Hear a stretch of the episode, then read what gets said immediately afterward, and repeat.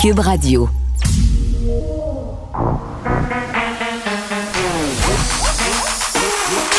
Elle a une opinion sur tous les sujets. Pour elle, toutes les questions peuvent être posées. Geneviève Peterson. Cube, Radio.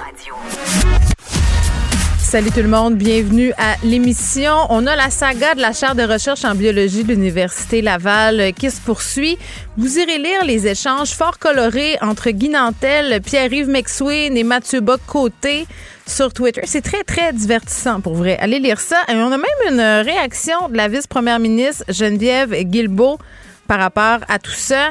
Euh, on se rappelle qu'à l'Université Laval, on a offert euh, un poste dans une chaire aux personnes faisant partie de quatre minorités, soit les femmes, les autochtones, les personnes en situation de handicap et les personnes euh, faisant partie des minorités visibles. Ça l'a soulevé beaucoup de réactions. Il y a des gens qui comprennent pas, il y a des gens qui pensent qu'on veut sortir les hommes blancs des universités. Bon, à mon sens, c'est beaucoup plus compliqué que ça et on a eu hier à l'émission la vice-rectrice qui s'occupe des chaires à l'Université Laval qui est venue nous expliquer que la raison pour laquelle on a fait ça, c'est pour répondre à une directive, en quelque sorte, une politique du gouvernement euh, fédéral sur la parité, les quotas aussi, pour qu'on ait plus de personnes faisant partie des diversités, une meilleure parité dans les universités. L'Université Laval n'est pas la seule à adopter une telle politique. Ça s'est vu à l'UCAM, ça s'est vu dans d'autres universités et ça se voit par ailleurs partout dans le monde et ça depuis plusieurs années. Et là, la réaction de Geneviève Guilbeault, euh, j'ai envie de dire qu'elle m'a surprise, mais pas vraiment. Euh, ce qu'on dit, là, euh, ce qu'elle a dit sur sa page Facebook, c'est qu'en venir à exclure des personnes compétentes dans les universités, ça va beaucoup trop loin. Favoriser l'embauche ou l'octroi de fonds de recherche pour les groupes sous-représentés à compétences égales, oui, mais exclure explicitement des gens compétents parce qu'ils ne font pas partie d'une minorité visible ou parce qu'ils sont des hommes est exagéré pour le gouvernement du Québec. J'ai envie de vous dire que c'est pas étonnant de la part d'un gouvernement qui refuse de reconnaître l'existence du concept de racisme systémique. Et je réitère encore et je persiste et je signe que personne qui a dit que les hommes blancs n'auraient pas de poste. Il y a personne qui a dit que les hommes blancs ne pourraient pas faire de la recherche dans différentes chaires. Les hommes blancs pourront être là et les autres aussi. C'est juste ça. On n'est pas en train d'enlever rien à personne. Et aux dernières nouvelles, mettons qu'on jase puis qu'on regarde un peu les statistiques, j'ai envie de vous dire que c'est majoritairement l'homme blanc qui domine la planète, et ça dans toutes les sphères. Donc, c'est le fun des fois qu'on fasse un peu de place aux autres, qu'on assure une transition pour qu'on ait une meilleure représentativité et pour que les dirigeants cessent de choisir tout le temps, parce que c'est parfaitement humain, des personnes qui leur ressemblent. Donc voilà, ça se poursuit, cette saga. Euh, on va parler de l'Ukraine, évidemment. Vous vous souvenez d'Oleg Kolebochine. On lui a parlé la semaine dernière. Là. Il était en Roumanie à ce moment-là. Et il essayait euh, de ramener avec lui au pays des réfugiés ukrainiens et il était venu nous expliquer à quel point c'était compliqué, à quel point c'était alambiqué ce processus-là, entre autres l'empreinte biométrique, les euh, dollars que devaient débourser aussi ces personnes-là pour avoir des papiers. Écoutez, c'était vraiment la croix et la bannière. Et là, le gouvernement Trudeau a changé un peu les affaires, les données biométriques qui seront plus nécessaires pour certains réfugiés. Et euh, Oleg est de retour au pays. Donc, on va lui reparler. Euh, pour savoir un peu comment ça s'est passé, s'il a réussi à ramener ces personnes-là au pays finalement et s'il est d'avis que ces assouplissements de la part du gouvernement canadien vont réellement aider les affaires. On va revenir aussi sur cette histoire euh, qui a été euh, bon euh, largement commentée aussi là un texte de mon collègue Francis Pilon dans le journal de Montréal. On parle beaucoup de rénoviction, vous le savez. À Montréal, c'est vraiment un problème. Les gens qui font des flips immobiliers, des investisseurs. Et là, on a un jeune couple dont on avait vanté d'ailleurs les investissements immobiliers dans les médias. Euh, ils avaient accordé des entrevues parce que c'est vrai que c'est impressionnant, ce couple-là, 25 euh, ans, qui achète des immeubles. Tu te dis, bon, mais c'est cool, tu des jeunes qui ont un projet, qui veulent avoir un parc immobilier. Euh, mais bon, là, ce qu'on comprend maintenant, c'est que ces personnes-là font de la rénoviction, c'est-à-dire mettre des locataires dehors sous de faux prétextes de façon à rénover les logements pour ensuite revendre l'immeuble à un coût plus intéressant. Là, ont été condamnés, ces deux jeunes-là, à verser presque 15 000 à une locataire évincée pour pouvoir faire un fameux flip. immobilier. Donc vraiment, puis, tu sais, c'est quelque chose dont on discute souvent. La mairesse Plante aussi amène souvent ce sujet-là sur le tapis.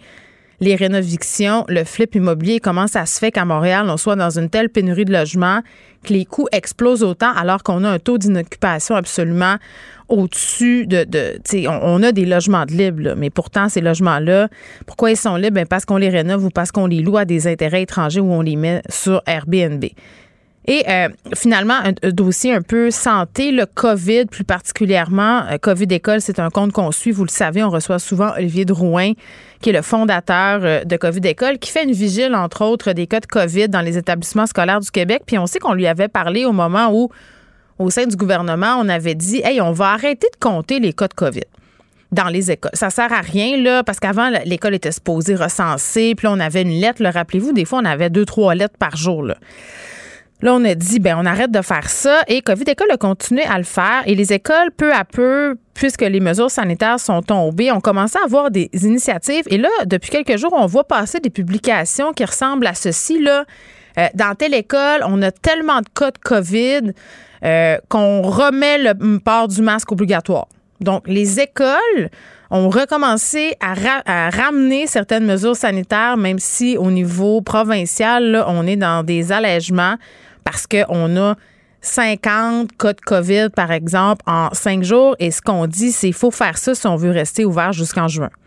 Donc, c'est quand même assez euh, préoccupant. On essaie de parler euh, à la santé publique de la Montérégie qui, euh, bon, euh, est la responsable des écoles qui est, bon, qui sont au cœur de, cette affaire-là aujourd'hui. Les écoles où on a des cas de COVID, beaucoup, on a, je pense qu'on n'a pas de retour hein, de la santé publique de la Montérégie? Non, je pense que non.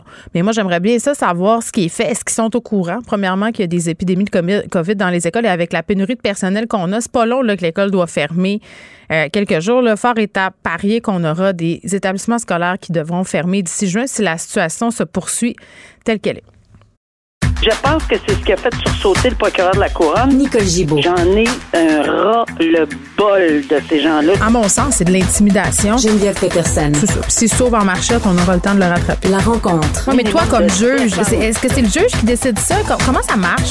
Oui, oui, oui, oui, oui, oui, oui. C'est le juge. La rencontre Gibault-Peterson. Salut, Nicole.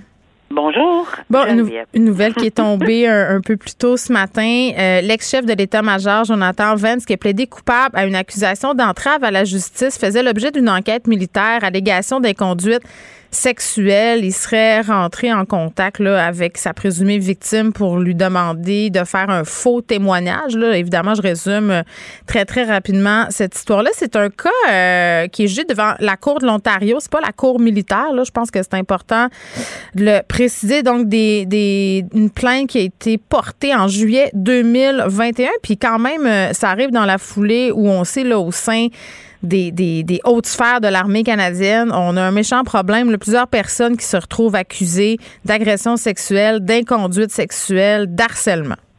Oui, c'est exactement. Je pense que tu as mis le doigt là, sur euh, le bobo. C'est que ça fait plusieurs fois qu'on entend parler de mm. ça.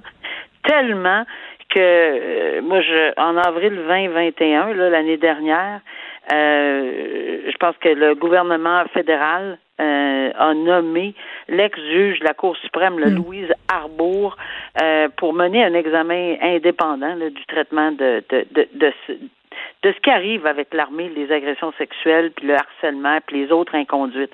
Alors oui, ça, ça fait partie de d'un de, ces dossiers-là. C'est assez hallucinant de voir qu'un général de l'armée euh, a eu ce genre. Puis là, on parle d'un dans la sphère des de, de, ce qui est grave en matière de justice, c'est bien d'essayer de tromper, puis de contourner, puis d'entraver le cours de la justice. Hmm. Euh, je me souviens combien de fois euh, il y avait ce genre de, de, de, de, dossier. Dieu merci, pas tant que ça, mais il y en avait. Et où euh, le DPCP, la couronne, poussait fort le crayon parce que justement, c'est un des c'est une infraction euh, à la base même, pour que le, le système de justice fonctionne, c'est qu'on n'essaye pas de, de pourrir euh, la vie des témoins ou d'essayer de, de soutirer euh, des mensonges. Ça, ça, je veux dire, on pourrait pas. Alors, on veut punir ces gens-là assez sévèrement.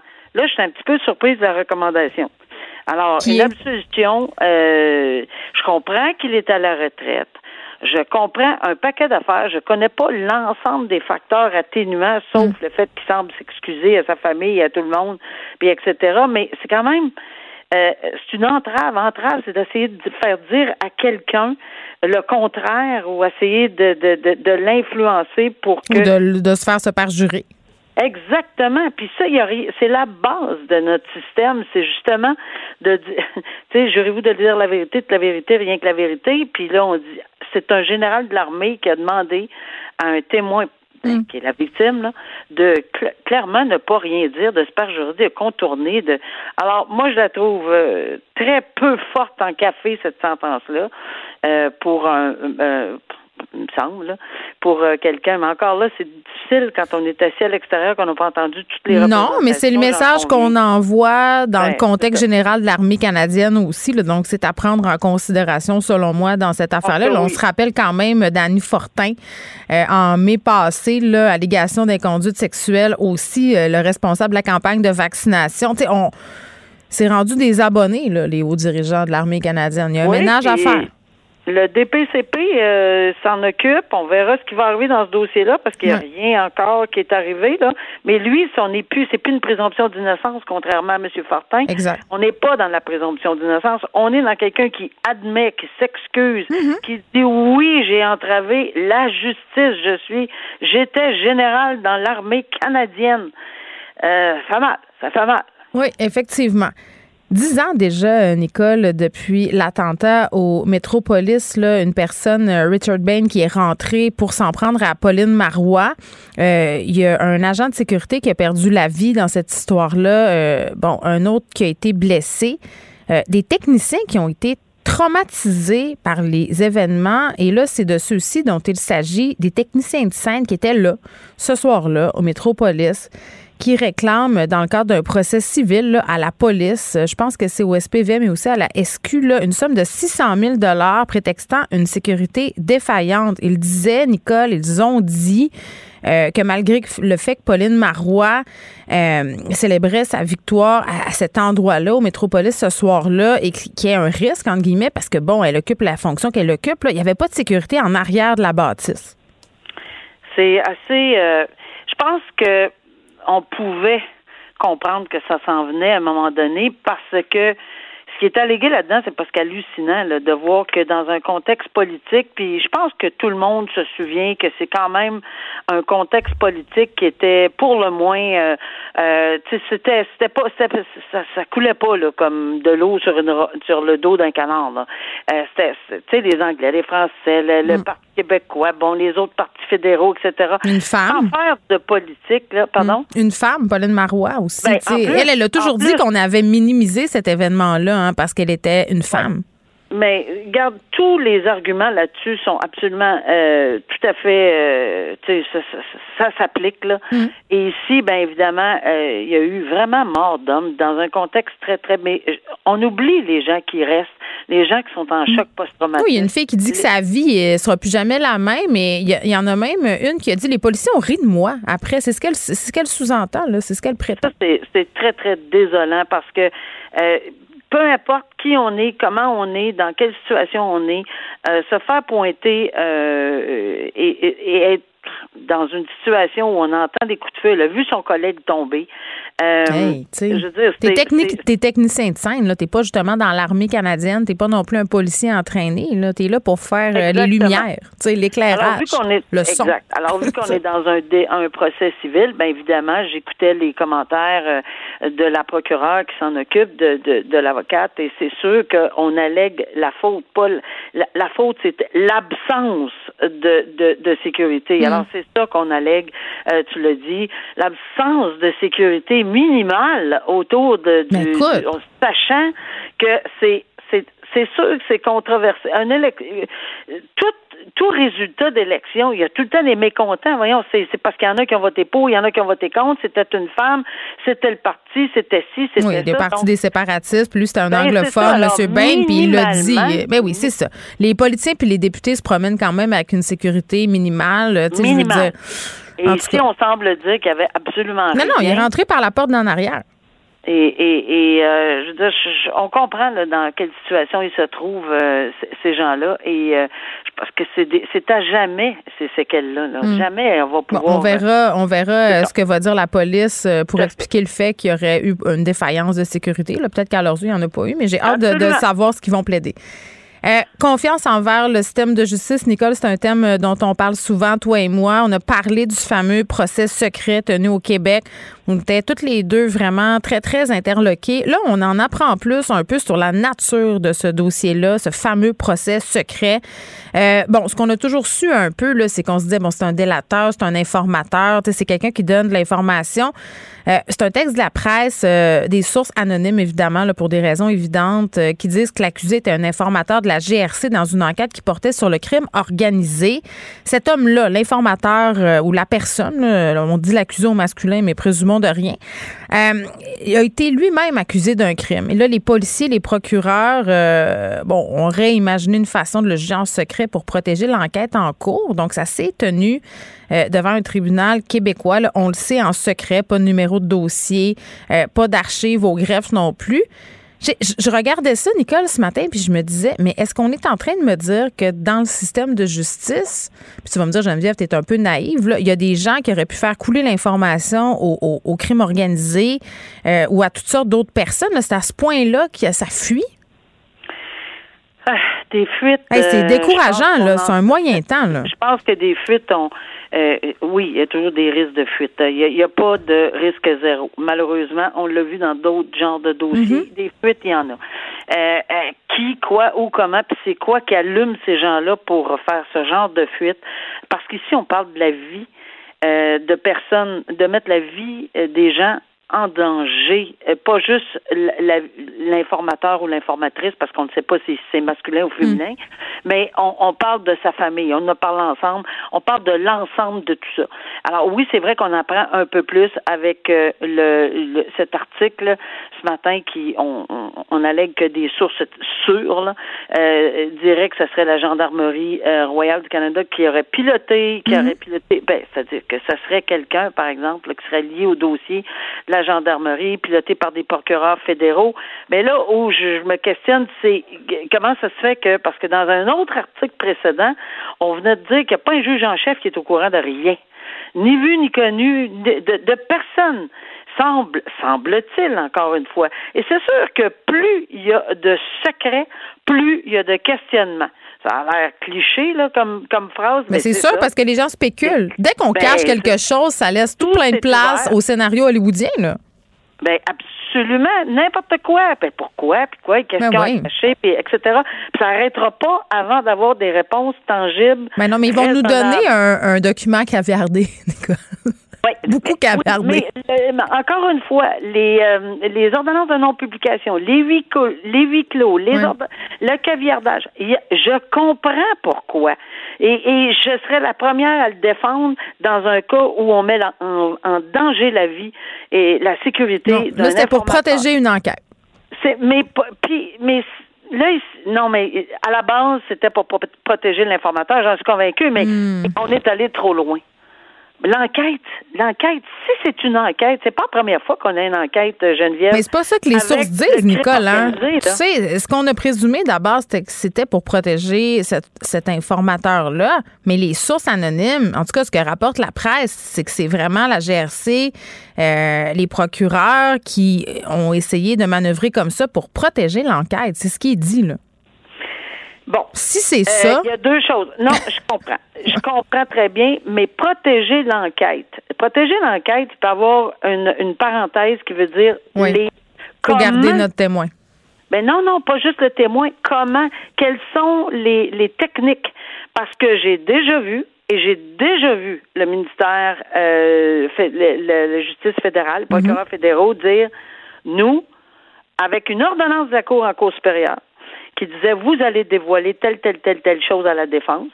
La couronne fédérale avait dit non, on arrête les procédures, non les procédures, c'est fini, c'est-à-dire on met un arrêt, pas d'explication, rien. Pourquoi? Parce que tout le monde a compris que si on allait de l'avant, il fallait dévoiler les techniques d'enquête et il y a des dossiers en matière de sécurité nationale ou peu importe où on ne peut pas dévoiler les. Alors, est-ce que c'est ça qu'on va apprendre? Est-ce que c'est pour pas dévoiler les techniques d'enquête? Est-ce que c'est pour protéger nettement, c'est pour protéger leurs sources, évidemment, et leur, et, et leurs informateurs? Mais combien d'affaires comme ça on est prêt à faire dans un procès fantôme. Moi, moi c'est ça que je comprends pas. Si on pouvait nous l'expliquer sans le caviarder, là, pas dur à comprendre ça. Oui, il y a des techniques d'enquête qu'on peut pas vous donner. Oui, il y avait ci, oui, il y avait ça, mais hmm. mais mais il y avait quelle autre méthode à prendre? Il y a tellement de façons pour essayer de contourner. Mais est-ce qu'on peut arrêter les gens, les oh, dans les dans les palais de justice de ou ailleurs? Je, je, je, dis pas que c'est des gens du palais de justice, là, mais tu me disais, est-ce qu'on peut penser que ça a été des fuites qui proviennent? On peut penser n'importe quoi. Alors, euh, c'est malheureusement d'où ça vient cette fuite-là? Aucune idée. Oui, puis ça donne lieu à toutes sortes de spéculations, euh, bien évidemment, Nicole. Merci beaucoup. À demain. À demain, Geneviève. Vous écoutez Geneviève Peterson. Cube Radio des changements qui ont été annoncés hier par le gouvernement Trudeau concernant la venue des réfugiés ukrainiens au Canada, certains assouplissements, là, euh, entre autres euh, sur les données biométriques, le gouvernement qui va arrêter de les exiger là, pour certains Ukrainiens, ceux qui veulent venir temporairement au pays. On parle ici, euh, par exemple, des personnes âgées de 65, de 60 ans, pardon, et plus. les Ukrainiens aussi qui ont déjà obtenu par le passé un visa pour séjourner au Canada. On reparle avec collègue euh, Colé Bochin, qui est citoyen canadien, qui cherchait à aider des réfugiés ukrainiens à venir au Canada. Oleg, salut. Bonjour Geneviève. Bon, quand on s'était parlé, euh, ça fait quand même pas si longtemps que ça, vous étiez en Roumanie. Euh, là, vous êtes de retour au Canada depuis dix jours. La première question que j'ai envie de vous poser, c'est est-ce que vous avez réussi à ramener les gens que vous vouliez aider là-bas? Euh, oui, oui, je suis venu avec ma belle-mère, avec mon ami et son fils. Euh, et il y a beaucoup, plusieurs autres familles à qui j'ai aidé sont en train de venir. Il y a déjà certains qui sont déjà arrivés au Canada. Oui, parce que vous m'expliquez que, outre ces deux personnes-là, plusieurs personnes vous écrivaient pour vous demander de l'aide dans les démarches. Là, vous m'aviez dit, il y a beaucoup de paperasserie, Geneviève, beaucoup euh, d'argent aussi parfois qui est demandé. Rappelez-nous un peu les démarches que vous avez dû faire. Euh, mais nous, on a fait les, démarches euh, avec le système qui était avant le, le, souplissement. Donc, on devait remplir les papiers, le dossier, payer les frais, c'est 185 dollars. Donc, on devait attendre le, le biométrie, le test biométrique, et après, on devait attendre à peu près deux semaines après le test biométrique pour avoir, pour être invité pour les pour euh, coller les visas dans les passeports. Mm. Donc, on attendait encore trois jours pour avoir. Donc, c'était long. C'était long et c'était compliqué. Oui, c'était long, mais est-ce que vous pensez que maintenant c'est plus court? Ben, je le sais pas, c'est ça, là, parce que là, e, est-ce que vous pensez, vous, que ces mesures-là aujourd'hui, notamment ce qui touche les données biométriques, euh, d'aller plus vite finalement, puis peut-être de régler aussi certaines histoires de papier plus tard là, pour euh, les enfants, par exemple? Je pense que c'était déjà le cas, par ailleurs, pour les enfants de moins de 14 ans. Là. Est-ce que ça va faciliter les choses? Euh, mais c'est sûr que ça va faciliter, oui, parce qu'il y a énormément de demandes. Donc, les, mm. l'immigration Canada n'a pas été prêt pour le nombre, la quantité de demandes que qu'on a maintenant. Mm. Et oui, c'est vrai que vous avez dit que le Canada, l'immigration Canada dit que euh, le mais il n'y a plus de euh, tests biométriques pour les gens plus 60 ans et mm. moins 14 ans. Mais en fait, en réalité, c'était déjà le cas pour les personnes 14 ans et moins, donc elles ne devaient pas présenter les, le test biométrique. Donc, dans ce cas-là, il n'y a pas beaucoup de changements. Mais c'est sûr que ça va aider. cependant, je vais, je vais ajouter euh, pourquoi pas ah ben, en fait, euh, la prochaine étape, c'est enlever les visas complètement. La prochaine étape, c'est payer les, avions humanitaires pour faire venir les Ukrainiens parce que ça coûte cher. Mais pourquoi pas faire au contraire? Donc, d'abord, au début, le premier, deuxième jour de la guerre, envoyer les, avions pour aller chercher les Ukrainiens, les, mm. les placer ici dans les bases militaires, n'importe où, faire ici toutes les démarches nécessaires, mais c'est tout. Donc, on fait le contraire exactement. Donc, ça va finir par envoyer les avions. Mais Ouais. Mais, mais il y a des délais qui sont très grands. vous me parliez tantôt de ces deux semaines. Ça fait 35 jours quand même, euh, la, guerre en Ukraine. Euh, vous trouvez que c'est honteux que l'aide canadienne soit si tardive à arriver?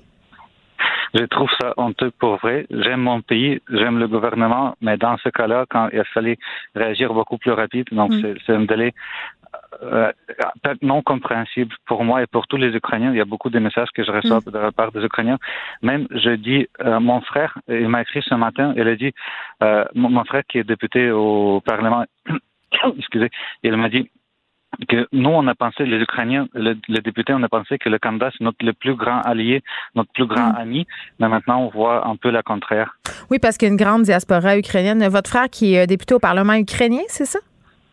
Mon frère, oui, au Parlement ukrainien, dans le parti de Zelensky. Donc, il, est resté là-bas, en Ukraine, ben évidemment. oui, oui, mais mes parents, mes deux frères sont restés là-bas, mm. oui. Est-ce qu'il participe au combat? Euh, non, comme député, il organise la défense.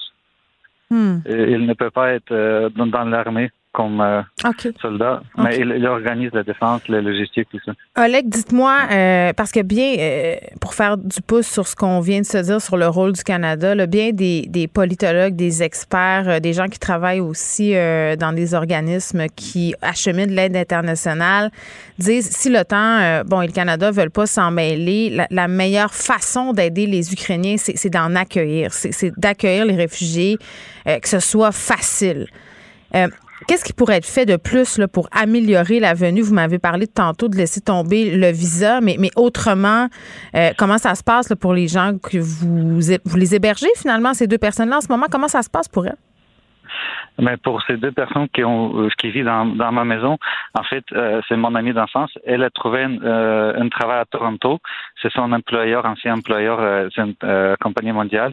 Donc, ils l'ont juste ils l'ont transféré à Toronto. Oui, ils l'ont transféré à Toronto. Et son fils va partir samedi parce qu'il est en quarantaine 14 jours. Ah bah pour la COVID. Puis est-ce que le gouvernement canadien les accompagne quand ils arrivent au pays Qu'est-ce qui se passe? Mais euh, personne nous a accompagnés, sauf si on fait les, les appels. Mais pas personne. Le, le, la communauté nous accompagne beaucoup. Oui. La communauté, mais, mais au niveau du gouvernement, c'est c'est pas. Euh, mais en plus, euh, cet enfant de 16 ans doit passer 14 jours en quarantaine. Je comprends les mesures de de, de, de, de Covid, etc. Mm. Mais ça fait un mois qu'il n'a pas euh, été scolarisé à cause de la guerre, en plus de, de semaines. Mais c'est un autre couche qu'il faut, euh, oui, parler. OK, j'ai une question. Là. Euh, vous parlez très bien français. Monsieur Legault qui a dit que les enfants ukrainiens devraient être scolarisés en français, absolument. Vous en pensez quoi? Euh, mais on est au Québec, oui. Sauf que je suis certain, mais à 100% que c'est il y a peu de, des Ukrainiens qui vont venir au Québec à cause de la langue, parce qu'ils préfèrent plus parler anglais et espèrent de retourner après. C'est juste les personnes qui ont des familles ici, qui ont mm. des proches ou des amis au Québec. Mais malheureusement, moi j'aime euh, le Québec, j'aime le français, mais malheureusement c'est ça. Oui, vous le parlez euh, très bien. Oleg, est-ce que vous continuez à en aider des Ukrainiens dans leur démarche du Canada?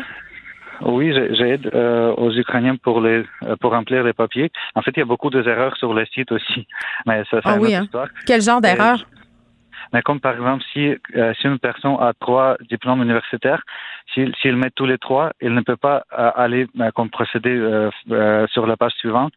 Donc, c'est une de mes amies qui a fait seule. Et ça a pris deux jours pour comprendre c'est quoi le problème. Donc, il devait juste enlever une de ses diplômes pour poursuivre. il, y a, il, y a deux, il y a quelques autres de, comme erreurs sur le site, mais je comprends, c'est nouveau. Mm-hmm. euh, oui. Mais aussi, j'aide aussi au, mais je, je, donne le soutien psychologique de, à tous les matins de 5h à 7h en ligne. J'essaie de supporter. Mais est-ce que vous êtes formé euh, pour donner du soutien psychologique? J'imagine que ça doit être quand même euh, assez lourd, là, ce à quoi vous vous êtes confronté. Mais oui, c'est lourd parce qu'il y a des gens, des, mettons, des Mariupol aussi, c'est assez lourd. Mais je suis formé, je suis euh, éducateur spécialisé ici au Québec. OK. Donc, mais vous avez une base. Je suis, oui, je suis un psychologue et psychanalyste, mais je peux pas exercer ici mon profession parce que je dois avoir le doctorat. Je comprends. Mais, oui, mais j'aide comme éducateur. Euh, spécialisé. Donc, Ben, merci pour ce que vous faites euh, pour les Ukrainiens, Oleg. Kolebochine. C'est très, très apprécié. Oleg qui aide des réfugiés ukrainiens euh, dans leur démarche pour venir au Canada. Pour elle, une question sans réponse n'est pas une réponse. Geneviève Peterson. Cube Radio. Vincent, on entendait euh, Oleg nous parler, euh, qui aidait des gens, nous parlait, qui était en Roumanie aussi pour aider des membres de sa famille. Il me disait, ça a pris deux semaines avant qu'on puisse venir. Puis on s'entend qu'en temps de guerre, en deux semaines, là, il peut s'en passer des Ouais, affaires. là. Puis il disait, j'aide les gens, il aide des gens qui viennent, euh, qui viennent de Mariupol, qui est une ville qui est largement assiégée. Là.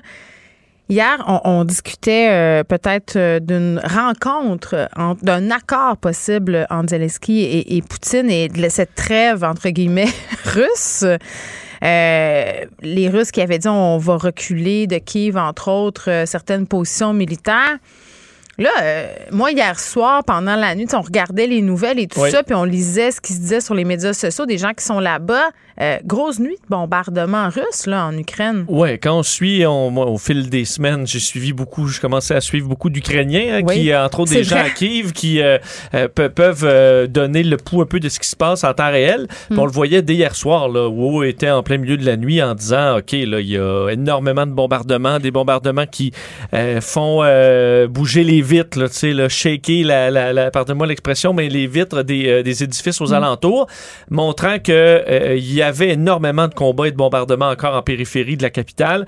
À Tchernihiv aussi, le Tchernihiv, ville un peu plus petite, mais qui est au, euh, qui est au nord de Kiev, à peu près 150 km, assez proche, où euh, il y a eu des bombardements encore énormément dans les dernières heures. Alors, on était sceptique hier sur le, cette, cette bon, annonce des Russes qu'ils allaient réduire de façon importante leur manœuvre militaire Oui. dans cette section-là d'Ukraine. faciliter les pourparlers. Ouais, c'est ce entre qui a autres, été dit. dans un souci de confiance, renforcer la confiance mutuelle. Oui, ben là. Euh, bon, on comprend que ça s'est pas passé. Faut dire qu'on était sceptique. Joe Biden, euh, Ben, tout le monde, Tony euh, Blinken, Boris Johnson, oui. tout le monde dit on va juger aux, aux actes. Si tu me dis, Geneviève, je vais arrêter de varger dans ta porte d'en avant, mais que tu défonces ma clôture, C'est ça. c'est pas, là, mais.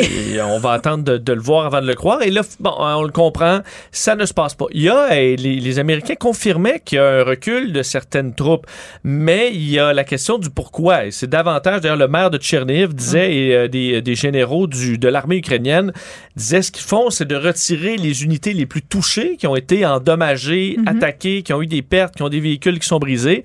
Ils les retirent du combat pour aller euh, ben, se réparer, euh, refaire le plein de munitions. Alors, c'est pas un retrait qui fou, est là. dans un but de paix du tout. Ça leur permet de sauver la face Oui. et de se réorganiser. Tout à fait. D'aller soit attaquer ailleurs ou de revenir une fois que tes, tes unités sont rebâties. Oui, parce que là, je pense qu'ils ont attaqué des secteurs qui, à venir jusqu'à maintenant, avaient été peu touchés par les bombardements russes. Oui, il y a des villes qui avaient vu vraiment un, un décl- un calme, là. mieux, disons, Ouais, relatif, relatif. depuis plusieurs semaines et qui, là, ont été attaqués dans les dernières heures. Euh, re- refroidissement aussi dans les négociations de paix où, là, les Russes disent, ah, mais ce qui nous est proposé par l'Ukraine, ça fait pas. Euh, donc, l'optimisme qui régnait un peu hier euh, Ça a été de courte durée. s'efface un peu. D'ailleurs, Mélanie Joly, au Canada, ministre des Affaires étrangères, dénonçait euh, le manque de bonne foi, enfin, l'absence de bonne foi de la Russie dans tout ça, le fait qu'on avait annoncé une réduction militaire qu'on ne voit pas euh, et qu'en ce moment, ça ne se passe pas très bien. Euh, et d'ailleurs, dans les, euh, les pourquoi, parce qu'on se dit, ma foi, Poutine perd la guerre, ça paraît évident depuis des semaines. Euh, qu'est-ce qui, qu'est-ce qui nous fait, là? Pourquoi il s'obstine? Des hauts responsables américains qui ont révélé aux médias dans les dernières heures euh, ce que lui a vu dans des rapports déclassifiés du renseignement américain, comme quoi, et on peut bien s'en douter, Poutine est mal informé de ce qui se passe, tout simplement par peur, parce que ses généraux Ah. veulent pas lui dire l'état de la situation, en lui disant à quel point ça va mal, à quel point il y a des pertes. Semble qu'il soit pas au courant que, que les Russes perdaient des conscrits, qu'on avait envoyé des conscrits, qu'on en recrutait désespérément en ce moment pour les remplacer. De sorte que si Poutine s'obstine, c'est aussi en partie parce qu'il n'y a pas les bonnes informations. Il est probablement pas au courant de ce qui se passe parce que tout le monde a la chienne de sa réaction. Et malheureusement, c'est un peu tout le problème de- depuis le début, c'est-à-dire que Poutine, lui, croyait son armée invincible parce que c'est les rapports qu'on lui donnait, croyait les Ukrainiens que c'est une bande d'imbéciles euh, totalement inaptes à combattre parce que c'est les rapports qu'on lui avait donnés, parce que tout le monde dans la chaîne, dans la hiér- hiérarchie, a avantage à dire au boss qui veut bien Hey, entendre pour évoluer. Donc, on voit ce que ça donne finalement. Tu sais, j'ai hâte qu'on. Ben, j'ai hâte, c'est pas vrai, c'est c'est pas le bon mot, là. Quand les experts vont se pencher sur ce qui s'est passé dans ce conflit-là dans quelques années, tu sais, l'importance de la communication, et ça à tous les niveaux, tous les axes communicationnels, à quel point ça a joué un rôle crucial dans ce conflit-là. Euh, j'ai l'impression que ça va être assez phénoménal là, parce que manipulation de l'information, euh, euh, l'armée russe qui a de la misère à communiquer, euh, de, de, tous les côtés, là, c'est une guerre de communication. C'est quand même assez spécial. Ben, Moi, leur système de communication, euh, sûr que Poutine, lui, s'était fait dire c'est béton, ouais. c'est de la bombe, jamais ça va. Mais sauf qu'ils ont tiré sur les tours, donc c'est sûr que ça n'a pas bien été. C'est ça, ça marchait pas. Et c'est une réflexion qui fonctionne dans n'importe quelle entreprise où tu as un patron qui veut rien entendre sauf euh, ce qu'il veut bien qu entendre. entendre. Ce que ça, ça donne, c'est que les employés en bas, ben, ont jamais d'écho en Ils haut. arrangent la vérité aussi pour ça. pas avoir de merde. Et il n'y a plus rien qui marche. Et euh, d'ailleurs, un tweet quand même que j'ai trouvé intéressant hier du premier ministre ukrainien, oui. euh, Denis Shmyhal, qui évaluait, lui, un peu grossièrement évalué, mais les pertes, les dommages faits à l'Ukraine, ça va être un des grands débats des prochaines années sur oui. qui paye la facture, comment on reconstruit l'Ukraine. Et lui évaluait à 1000 milliards euh, les pertes en regardant les ponts perdus, les maisons, les routes, les édifices, euh, que le coût à l'économie en ce moment, il l'évalue à 290 milliards de dollars. Et ça, c'est sans compter les dommages. Et c'est une facture qui, augmente à chaque jour. Et ça, est-ce qu'à un moment donné, on pourra refiler une partie de la facture où on sera à la Russie? À la Russie? Où on devra ben, faire des concessions pour pas choquer la Russie? Est-ce que ce sera acceptable euh, pour les Ukrainiens? Ça va être difficile la paix à ce niveau-là avec la quantité mm. de dommages qu'il y a eu que les Ukrainiens veulent pas vengeance et soient Puis, prêts à accepter un recul. Ça sera intéressant de voir quelle part euh, de cette facture-là le Canada va prendre, puisqu'il y a une importante diaspora ukrainienne ici. Là. Le, va Cana le Canada payer, euh... il va avoir euh, une incitation à jouer un rôle très actif. Oui, et ça, des fois, il y a des grandes annonces au début. Là. On annonce oui. des milliards, puis après, puis après ça, les ouais. milliards ne se rendent pas. Puis une ouais. fois qu'on change de sujet, ben, ça disparaît. On l'a vu dans plein de dossiers internationaux, en espérant que ce ne soit pas ça qui, Mm. atteignent, qui, qui attendent les Ukrainiens. Tu nous parles euh, d'une étude sur les jeunes euh, et les réseaux sociaux. Une autre? Oui, ben c'est un dossier qui m'intéresse beaucoup, moi, les, les réseaux sociaux et l'effet que ça a sur notre cerveau, là, oui. toi aussi, et surtout sur nos jeunes. Et il y a des études euh, bon, qui nous à chaque fois peaufinent un peu notre connaissance de l'effet sur la santé mentale des adultes et des jeunes. Là, celle-là cible les jeunes sur euh, l'effet négatif, en fait, le lien entre le bonheur, le bien-être, la satisfaction de sa vie et l'utilisation des réseaux sociaux.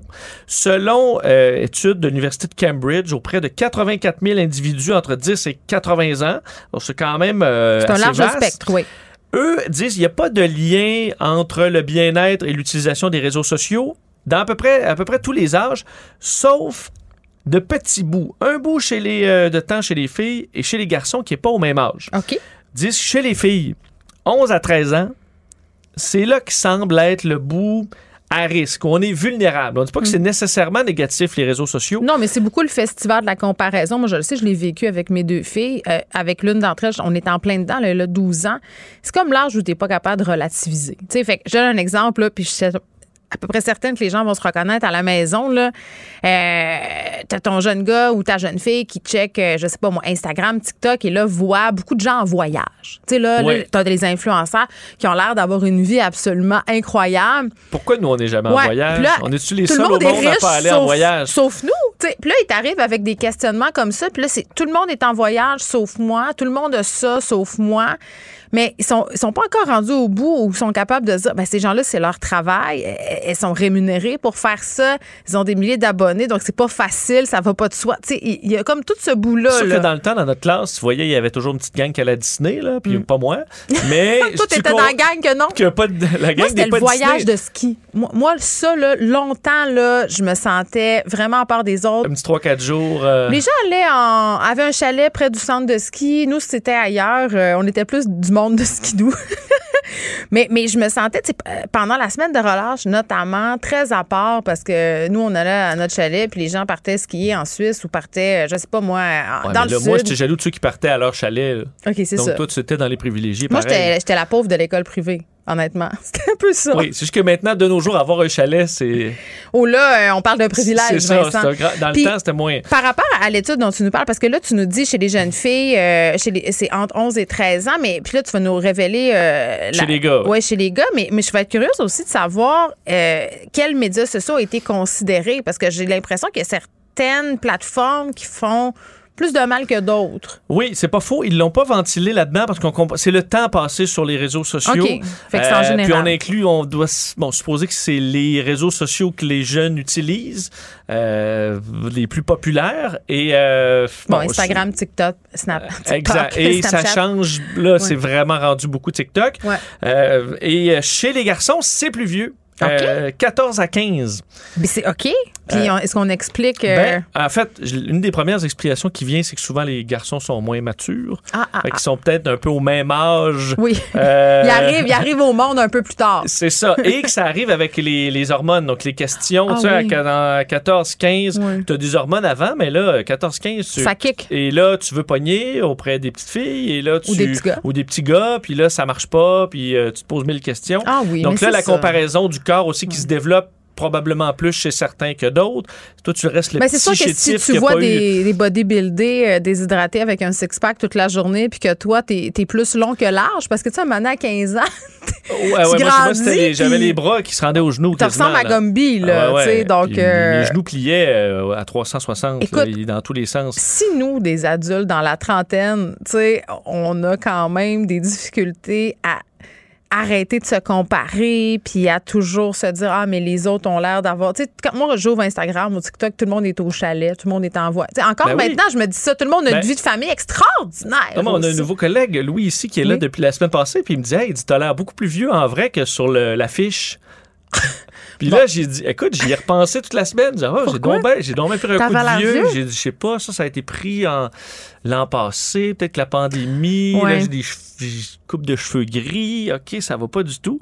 Mais euh, écoute, c'est c'est effectivement, c'est notre photo il y a photoshopée. un Là. petit peu de retour Ben là, écoute, on est, on est lissé, on est bien beau. moi je me suis refait mettre mais des j'ai euh, pensé, j'ai dit, OK, j'ai-tu l'air si fané non, mais moi, ça? je m'étais refait mettre euh, parce que je trouvais que j'avais plus de face, ça, trop Ouais. c'est comme passé. Je dis, ben là, remettez-moi un peu euh, Un de peu de- patente d'en face, de de relief.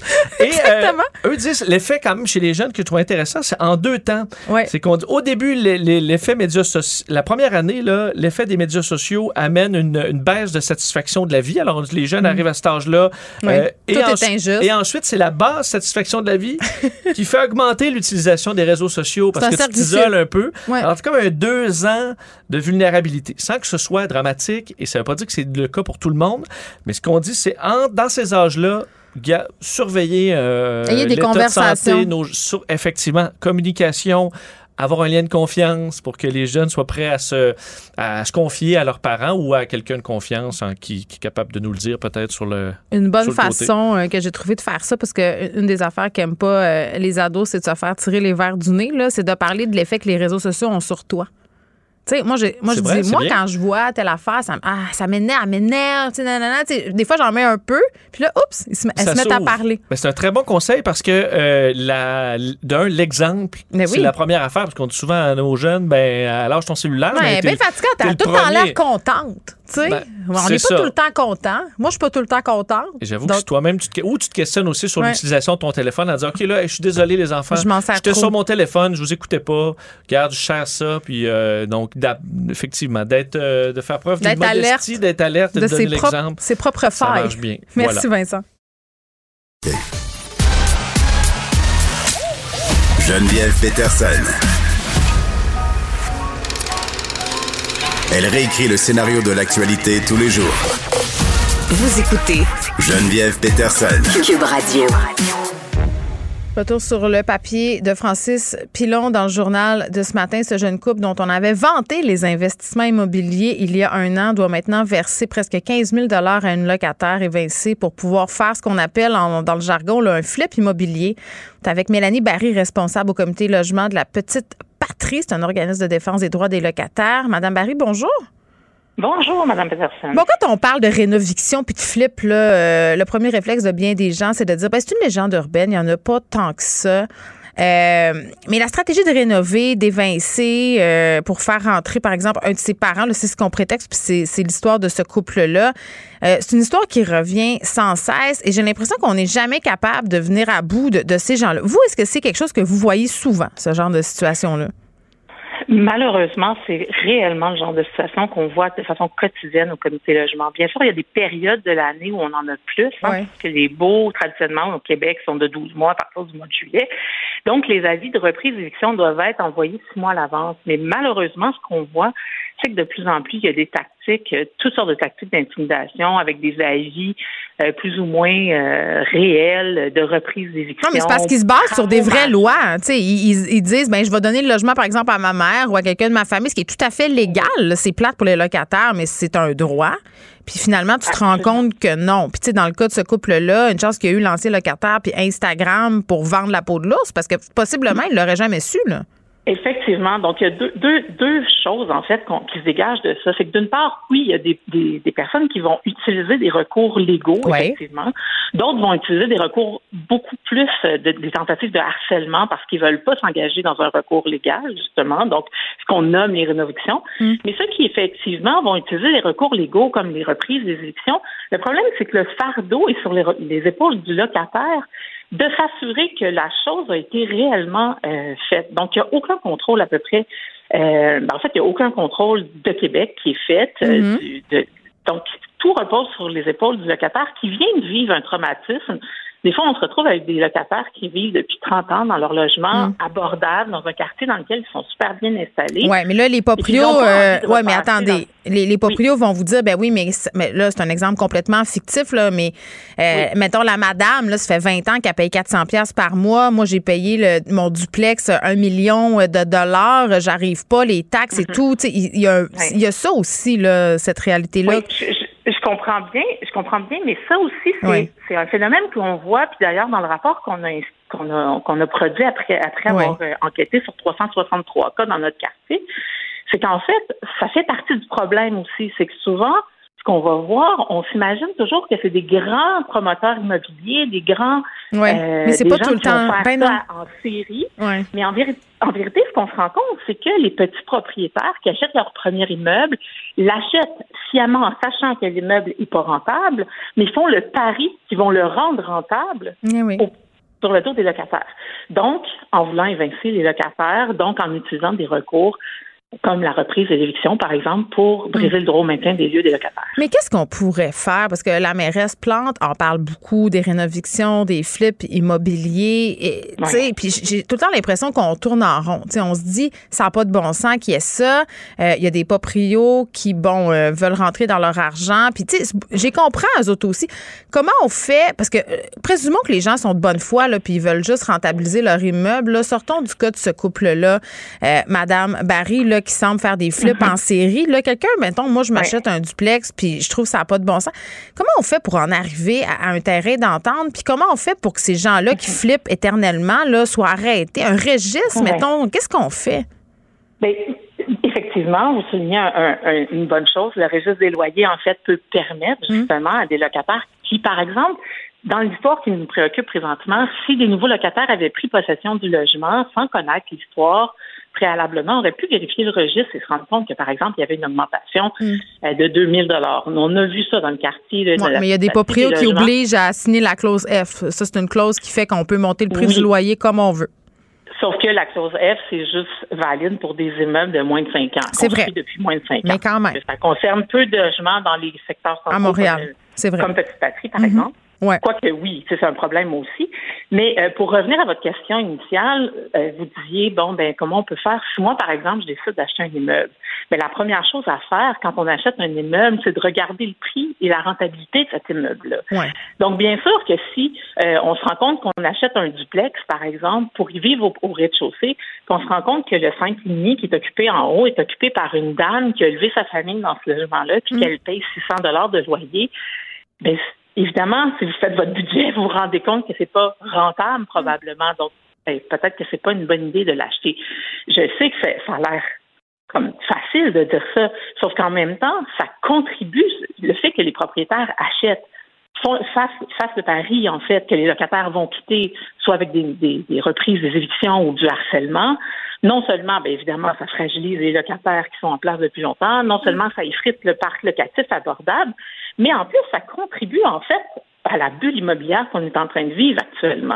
Donc, c'est sûr que nous, ce qu'on on, met de l'avant au comité logement, bien sûr, on voudrait que Québec s'assure de, de, mettre en place une réglementation pour s'assurer, par exemple, que les reprises d'éviction soient faites de bonne foi de façon systématique. Donc, que ce soit pas le locataire qui doit s'opposer, que ce soit fait de façon systématique, que le propriétaire ait besoin euh, suite à la reprise à l'éviction par démonstration, qu'il y a réellement une reprise d'une éviction, ce qui ne devrait pas être un problème pour un propriétaire de bonne foi qui fait une vraie reprise. Hmm. Donc, de démontrer qu'il a réellement repris le logement pour y habiter ou y mettre sa mère, par exemple. Mais aussi, évidemment, il peut y avoir des mesures sur le contrôle du marché immobilier. Donc, toutes ces choses-là serviraient, hmm. par exemple, votre cas, qui voudrait, dans votre cas. Non, non, moi, je suis locataire. je suis locataire. Non, mais c'est un exemple. Par oui, oui. Dans le cas de, mais, où vous voudriez acheter un Mais je comprends. Euh, puis je dois vous laisser aller, euh, euh, Madame Baril, mais, mais c'est une discussion très, très intéressante et j'ai l'impression aussi qu'à un moment donné, il y a quelque chose qui s'appelle la communication. Mélanie Barry, qui est responsable au comité de logement de la petite patrie, merci de nous avoir parlé. Puis quand je dis communication. Euh, bon, là, euh, évidemment, cet exemple-là spectaculaire du jeune couple euh, qui, bon, s'est fait pincer finalement parce que là, à un moment donné, se sont vantés sur Instagram d'avoir rénové leur logement pour pouvoir augmenter la valeur de l'immeuble. Donc là, se retrouve devant le tribunal administratif du logement à devoir rémunérer en dommages et intérêts cette locataire-là qui s'est rendu compte que finalement, c'était pas pour mettre le père, bon, d'un des membres du couple dans l'appart, là, qu'elle a été évincée, mais pour faire une rénovation. Ça, c'est une chose, mais, je trouvais que, bon, Madame Baril, le cas qu'elle nous expose d'un édifice à revenus où des locataires paieraient un prix qui n'est pas, si on veut, en adéquation avec le marché actuel. Puis je trouve que l'exemple qu'elle donnait était bon. Euh, puis ça pourrait même être mon exemple. Sais, une mère de famille qui élève ses enfants seuls. Moi, j'en ai trois. Je suis locataire. Je reste là 15 ans. Puis à un moment donné, l'immeuble change de main. Euh, ça se pourrait-tu que le propriétaire euh, nouveau, ou même qu'avant d'acheter l'immeuble, le propriétaire vienne me voir et me dise Garde, Geneviève, sais-tu quoi? Je m'apprête à acheter cet immeuble-là, tant d'argent. Voici les rénovations que je compte faire, s'il y en a à faire. Puis à Montréal, hein, avec le parc immobilier, des rénovations, il y en a. Euh, voici à combien j'estime que je pourrais augmenter le loyer? Tu une discussion, là, franche, avec le locataire. Les deux sont de bonne foi. Toi, t'es pas épaisse, là. Ça fait 20 ans que tu payes 1000 pièces par mois. Tu sais bien que tu payes bien en delà du marché. Donc, j'imagine que tu es prêt à faire ton bout. Donc, si tu fais ton bout, puis que le propriétaire fait son bout. Je dis ça, je suis peut-être naïve un peu, mais je pense vraiment qu'il y a des propriétaires qui sont qui veulent faire la bonne chose, qui veulent pas se ramasser à la régie du logement. Les affaires d'harcèlement, de rénoviction, j'ai l'impression que c'est une infime minorité de personnes qui sont prêtes à aller là parce qu'il faut quand même, à la fin de la journée, on est tous des humains, là. Ça prend quand même des personnes avec des valeurs à une drôle de place pour sacrer une personne âgée dehors, euh, pour harceler un locataire jusqu'à temps qu'il s'en aille, par exemple, en réparant pas l'eau chaude. Ça, ça s'est déjà vu. Mais des histoires où des locataires puis des propriétaires se parlent puis arrivent à une entente en dehors des normes de la régie et tout ça, ça existe pour vrai. Et c'est peut-être ça qu'il faut trouver. Et oui, créer un registre pour les propriétaire délinquant, oui, quand tu te fais condamner au tribunal administratif pour avoir fait une rénoviction, ton nom devrait être conservé quelque part parce qu'il faut les protéger, ces locataires-là, des propriétaires véreux qui n'ont en tête que le profit au détriment des personnes qui sont vulnérables.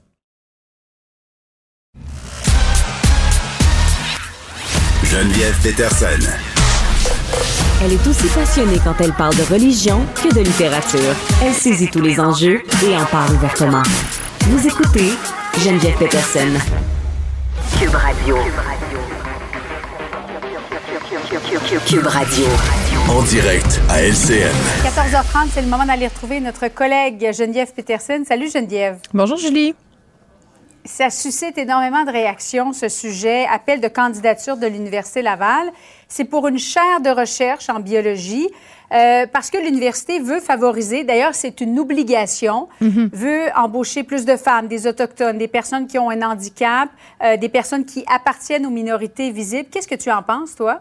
Ben, écoute, il y a plusieurs choses là-dedans. J'ai été fort surprise euh, de voir cette affaire-là, entre guillemets, ressortir dans l'actualité, évidemment, sur les médias sociaux par le biais d'une publication de l'humoriste Guy Nantel où, bon, mm-hmm. euh, on se posait des questions euh, sur cet appel de candidature-là, euh, où on a l'air, en fait, de faire de la discrimination positive et d'imposer une certaine parité. C'est pas quelque chose qui date d'hier matin, là, ça. Julie, l'Université Laval n'est pas la seule université canadienne ni québécoise à s'être dotée de politiques en ce sens. D'ailleurs, au Québec, on est très, très en retard par rapport à ces questions-là. Là, ce sont des pratiques qui ont lieu aux États-Unis un peu partout dans le monde depuis une dizaine d'années. Mais c'est sûr que, tu sais, quand on voit ça hors contexte sur les médias sociaux, c'est parfaitement humain. Tu te dis, mais oui, mais pourquoi? Pourquoi on est en train de dire aux gens qui sont pas euh, membres de ces quatre minorités-là, là, tu l'as dit, femmes autochtones, personnes en situation de handicap et minorités visibles, pourquoi on est en train de dire à ces gens-là de pas postuler? Et c'est là que je trouve ça dangereux parce que euh, c'est en quelque sorte, il n'y a pas de mise en contexte. Puis tu sais comment ça fait les médias sociaux. Là, on voit ça, on dit ça n'a pas de bon sens, là, ça partage, là, ça commente, puis les gens disent, ben c'est ça on veut exclure les hommes blancs des universités. Si moi, mon fils... c'est une obligation aussi ben, pour, ben, pour l'université, ben, pour la ben, chaire de recherche, la Commission des droits de la personne, pour qu'il y ait une représentation euh, au sein des, entités publiques, représentation qu'on voit en ce moment dans, la société? Bien, c'est ce que j'ai envie de te dire. Réfléchir au lieu de réagir. Plusieurs personnes peut-être devraient prendre un petit respect. Puis moi, la première, des fois, là, des fois, on est prompt à réagir sur des, sujets qui nous touchent ah personnellement. L'identité au Québec, on sait que c'est un sujet délicat.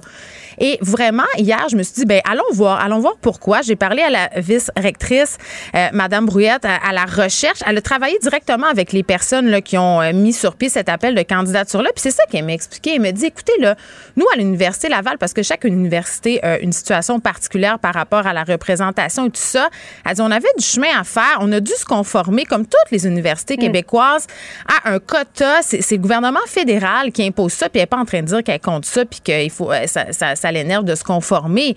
Mais c'est de dire, on, manque de diversité parce que, puis c'est vrai, là, c'est pas moi qui le dis, ce sont des études. Quand on choisit des gens, on a toujours tendance à choisir des gens qui nous ressemblent. On a tous des biais inconscients et euh, d'imposer comme ça des candidatures, des diversités, c'est comme un petit peu le petit coup de pied administratif dont on a besoin pour passer peut-être à une autre étape. Ben oui, c'est une mesure transitoire. Mais Geneviève, tout ce que tu dis a beaucoup de bon sens, mais néanmoins, on va écouter les réactions politiques. Euh, parce ah! qu'il y en a certains même qui trouvent que c'est exagéré. Oui. Euh, allons-y d'abord en, son et en visuel, et après ça, on va se parler de la réaction de la vice-première ministre via Twitter. je pense que c'est une mauvaise façon euh, d'essayer de, d'avoir une meilleure représentativité dans des postes de direction dans nos, dans, nos, universités. On veut avoir plus de diversité, on veut plus de femmes, on veut plus de, membres des minorités visibles. Mais de discriminer pour combattre la discrimination, je pense que c'est une fausse bonne idée.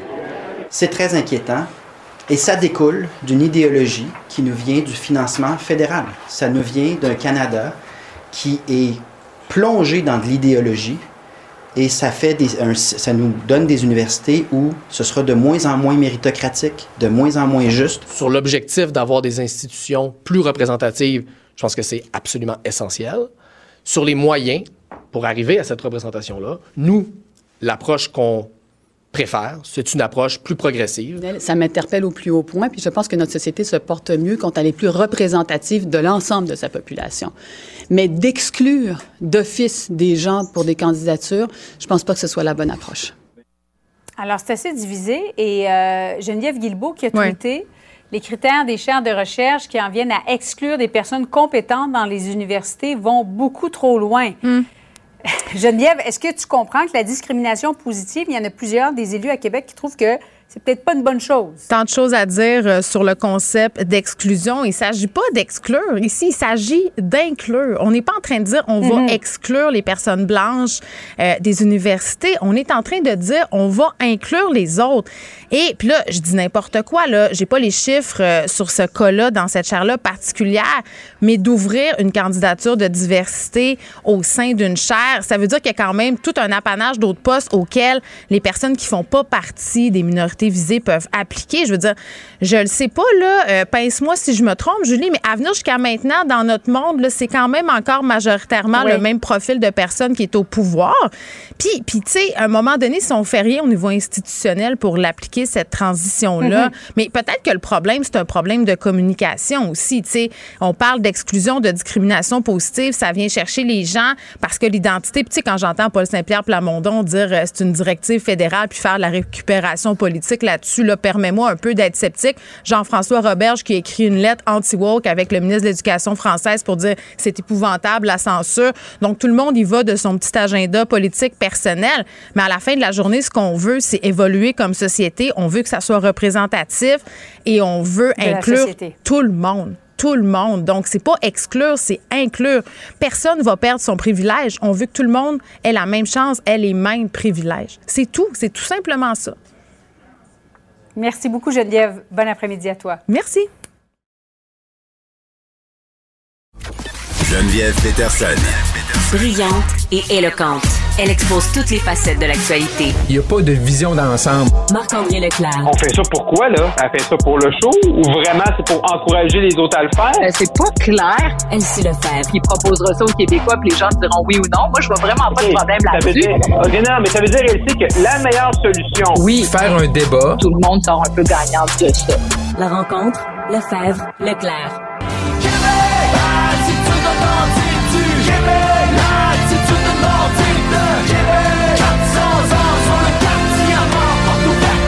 Est-ce que vous reconnaissez cette chanson-là, Elsie et Marc-André, le colocasse? Oui, oui une de mes préférées. Hymne à Québec. Euh, oui, c'était la chanson, la, la, chanson de la série Québec-Montréal, parce que Marc-André, euh, tu voulais nous parler du ministre des Nordiques.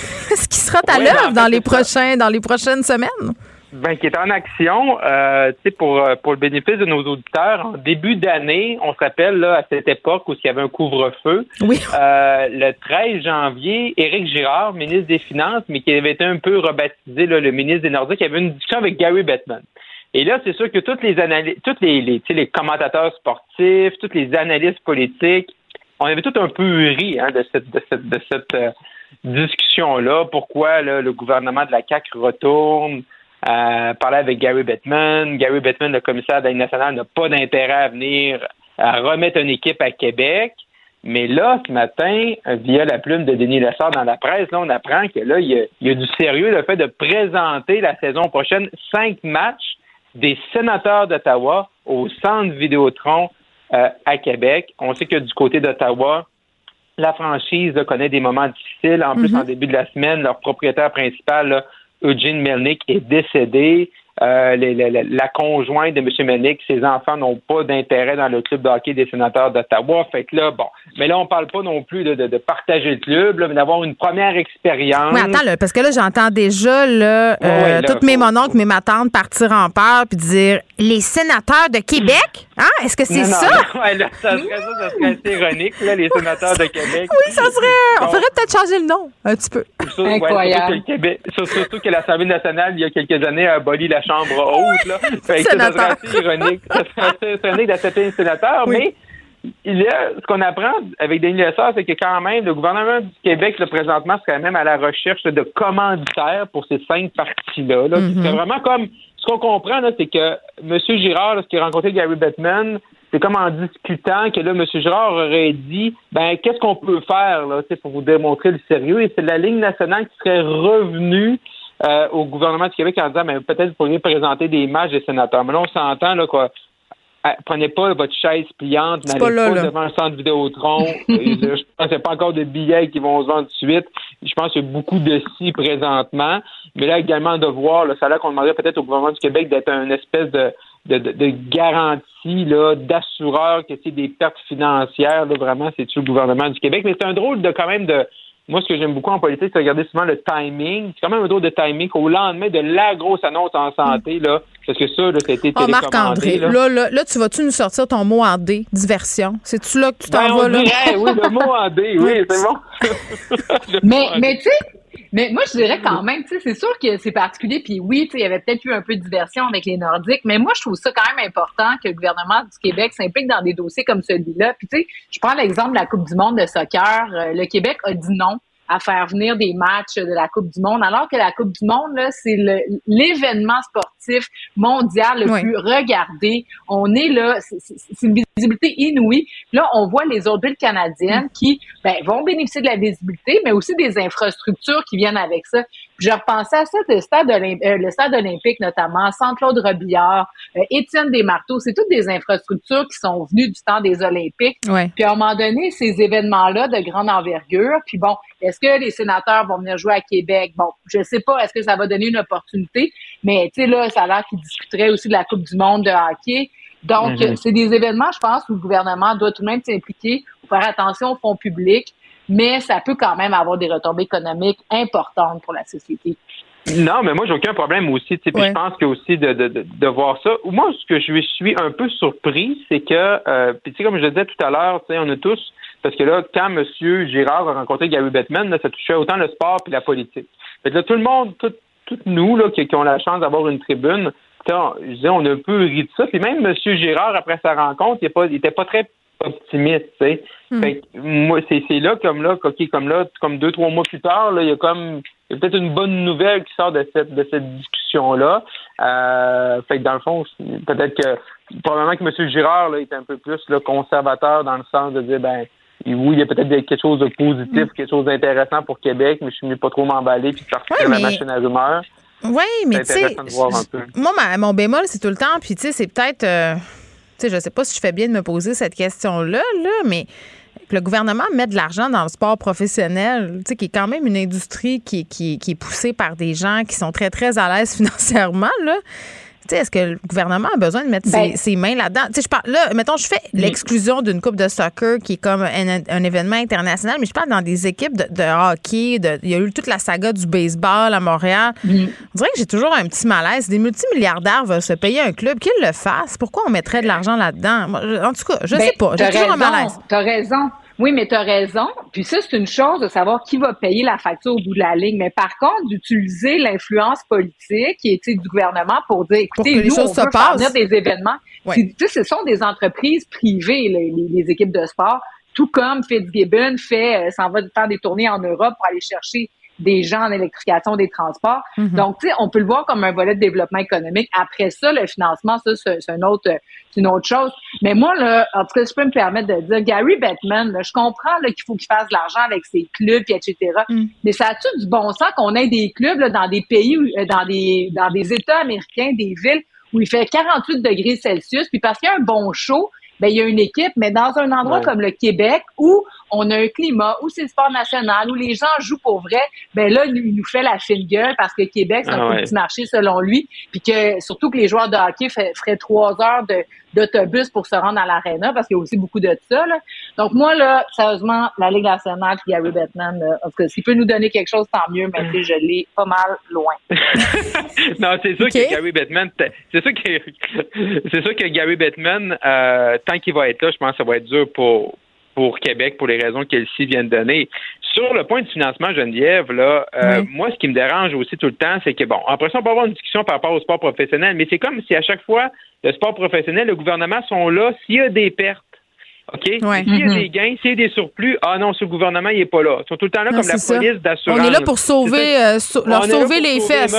Mais moi, là, je, tu sais, je veux dire, s'il y a cinq matchs des sénateurs d'Ottawa au, au, centre Vidéotron à Québec, là, mais je pense pas que les organisateurs et le gouvernement vont avoir bien de la misère à trouver des partenaires financiers pour organiser et faire cinq Pour cinq matchs, non, non, non. Ça, c'est clair que non. Le mais tu sais, quand on, rentre dans la, dans la, fantas, voyons, dans la fantasmagorie euh, de ramener des clubs, puis que là, mon Dieu, c'est quand même un petit marché, le Québec, c'est là où je débarque un peu là, quand le gouvernement essaie de se faire un peu du capital politique sur l'amour sur l'amour des fans pour leur sport. C'est un peu ça. Tu as raison.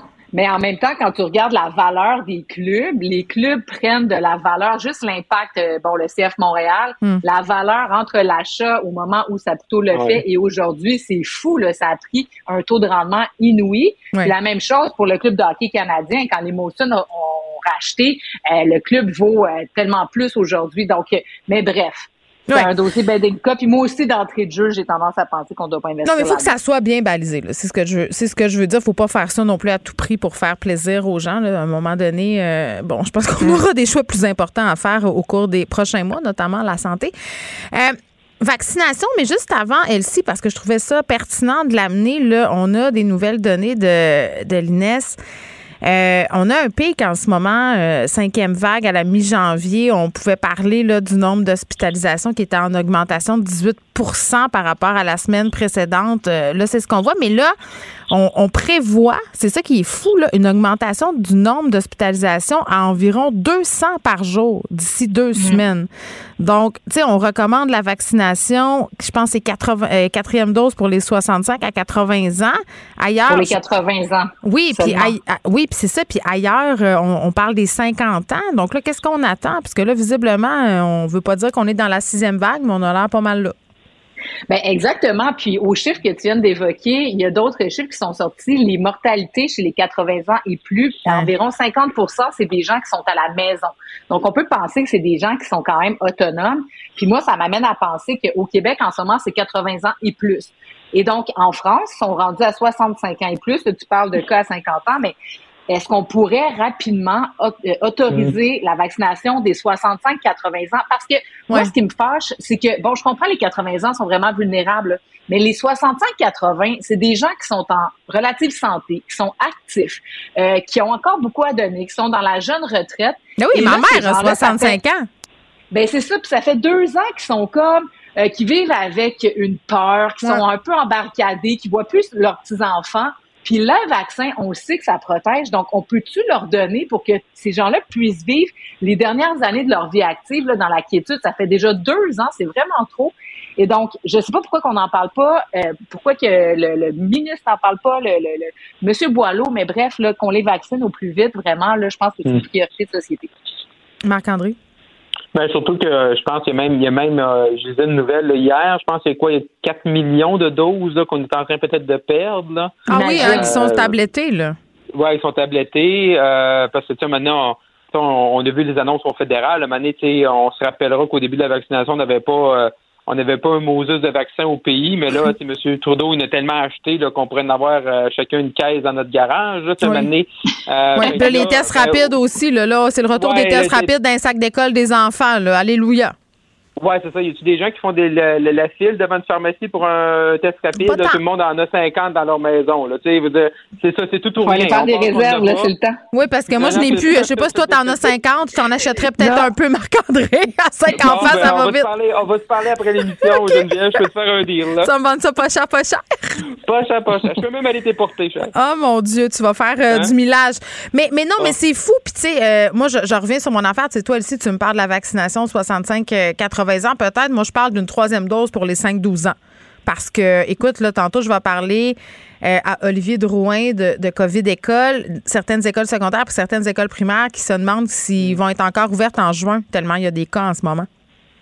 Ah, c'est déprimant d'entendre ça. Oui, c'est déprimant d'entendre le, le, nombre de cas.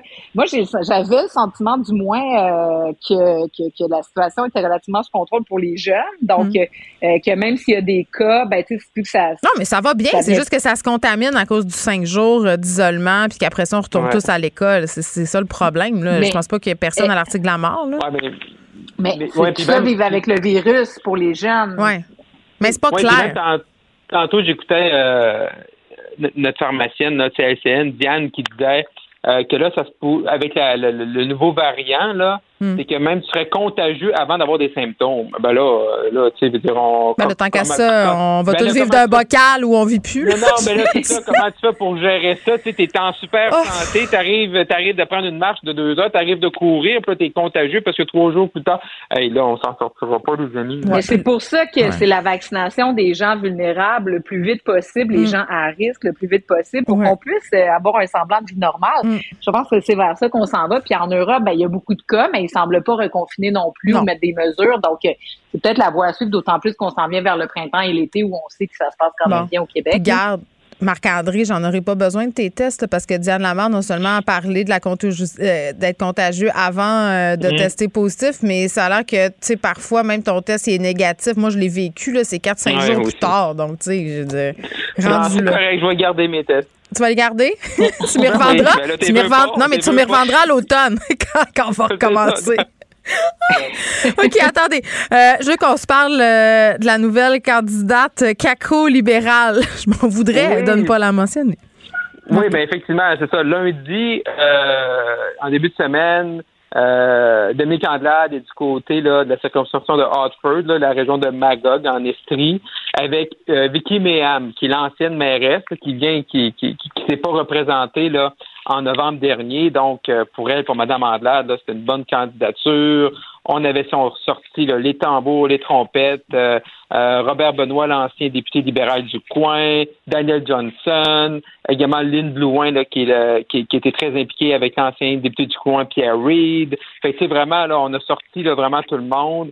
Et là, qu'on se rend compte depuis lundi, c'est que Vicky Méham, elle a vraiment magasiné. Là. C'est comme Gertrude Bourdon, là, on se rappellera lors de la oh, Mais ça, ça me gosse. C'est comme ils veulent juste être euh, dans le gouvernement ou au pouvoir euh, pour que n'importe quel parti, ça marche, le man Je ne ouais. pas tellement là, crédible. À chaque journée, mais là, à chaque journée, bon, là, il y a eu l'annonce. Là, mm. Les gens pensaient peut-être qu'elle allait être la CAQ. Là, après ça, on a comme un courriel que Mme euh, Vicky Méham a envoyé à la CAQ cet automne pour les courtiser puis directement qu'elle veut ces professions de foi qui se présenteraient pour eux. Là, après ça, là, ce matin, qu'est-ce qu'on apprend? C'est que elle, elle, elle, la, la, candidate libérale est membre de la CAC.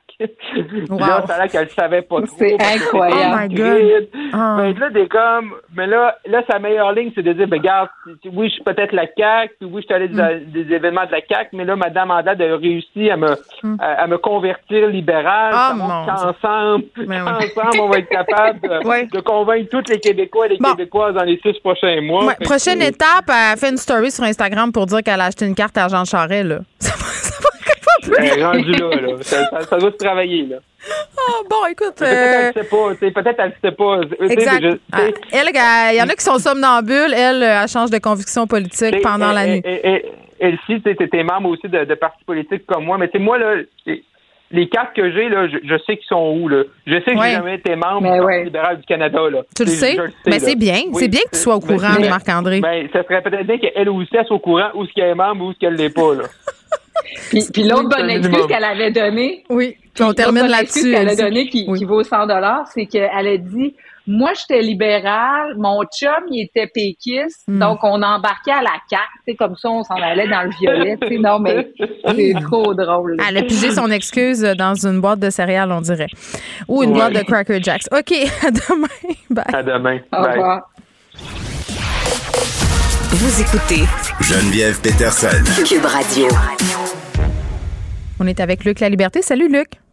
Bon, il nous manque des heures là, dans le registre des appels de Donald Trump euh, pour euh, le 6 janvier. Ben écoute, tu ris, mais c'est épouvantable.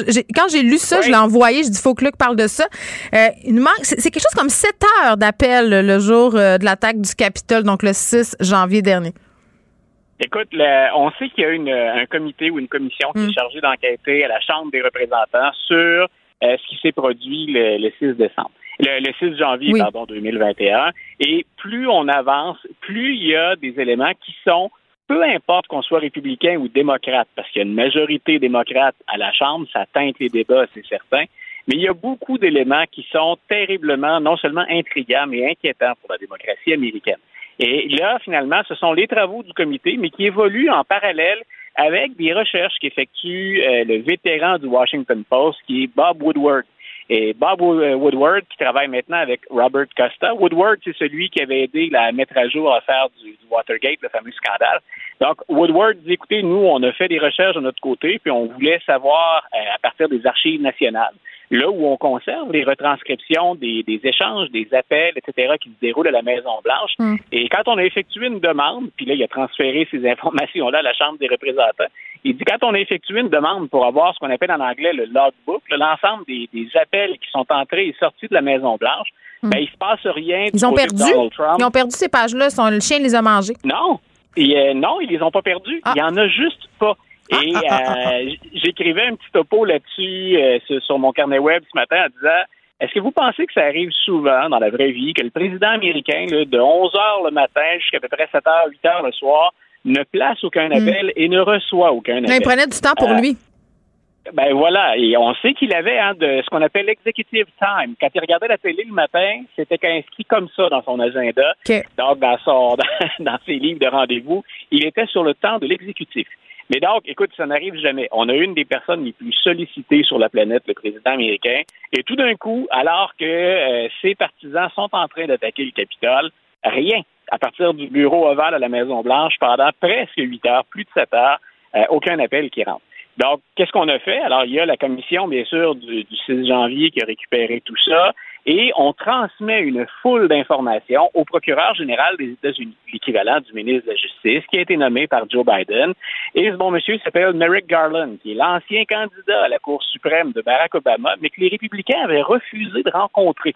Donc, on mêle plein de choses. Disons que M. Garland, euh, c'est déjà une figure connue puis controversée de par la, nature de ses fonctions puis de son historique. Alors, tout ça est entre les mains de Merrick Garland maintenant. Et ce qu'on se demande, c'est va-t-il bouger? Parce qu'il y a beaucoup d'informations. Et ce serait très étonnant que M. Garland ignore tous les signaux de fumée quand c'est pas carrément le feu, euh, pour ne pas au moins enquêter dans ce dossier-là. Alors, M. Trump a échappé à deux procédures de destitution. son placard, il commence à être... Euh, est-ce qu'il reste encore de la place? Moi, j'ai une coupe de manteaux d'hiver là, que j'aimerais serrer dedans. T'as vu, as vu ses appartements à Mar-a-Lago ou encore à la Trump Ça va, hein? mon manteau de fourrure, il, il rentrerait. OK. OK. Juste, OK. OK. Juste être sûr que mon vison, parce que, tu sais, des fois, euh, pendant l'été, j'aime bien ça le serrer dans un endroit euh, bien aéré. Donc, je pense que le garde-robe de M. Trump, il y, a, un faux fond. Il est sans fond. Probablement, oui. bon, donc on ne sait pas euh, qu'est-ce qui s'est passé pendant ce fameux 7 heures. J'imagine qu'on aura le compte ben, rendu de, ces appels ou pas. Oui il y a aussi, il y a aussi une autre information qui circule. C'est John Bolton, qui est son ancien conseiller, qui dit, écoutez, le président connaît ce qu'on appelle les téléphones jetables, les burner phones.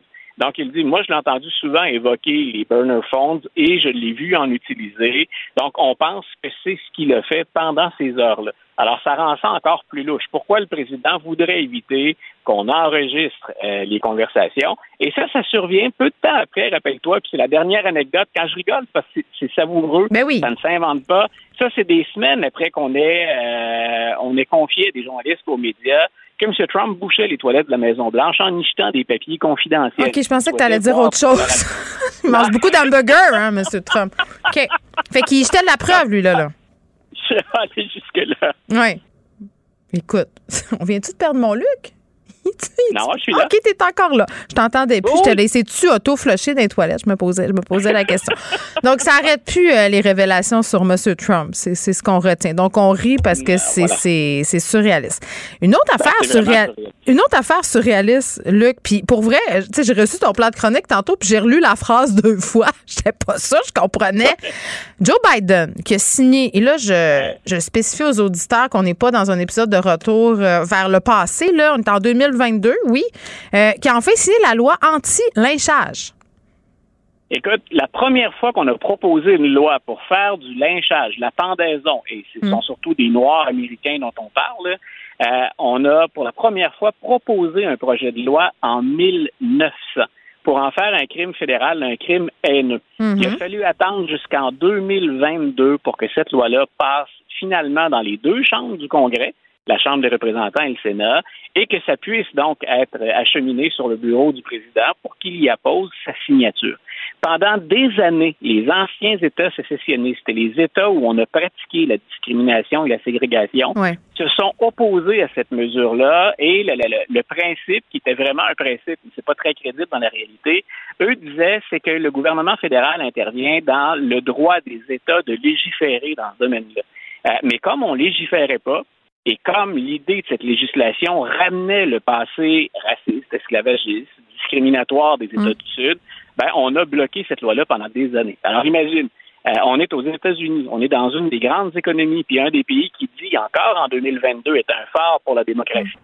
On vient de se décider au niveau fédéral à accepter une loi qui fait du lynchage un crime Non, mais c'est quand même fou. Des fois, quand on revisite le Code civil, même au Canada, il y a des incongruités comme ça, comme du parquage de calèche, euh, l'obligation de nourrir un cheval. Tu sais, ce sont des vestiges de la loi qui datent d'une autre époque, mais que c'est très, très compliqué d'évacuer. Donc, on les garde en se disant que cette situation-là ne va pas arriver, mais quand même, anti-lynchage ben, en 2022 dans ce cas-ci, c'était même pas de l'évacuer, c'était qu'on se refusait à aborder cette question-là sous prétexte ben, qu'on atteignait ou qu'on enfreignait les droits des États. Mais écoute, on a porté ça à un niveau d'indécence qui est... Euh, écoute, c'est, encore là, tu parlais de surréaliste, c'est le bon qualificatif. Très bien. À demain, Luc.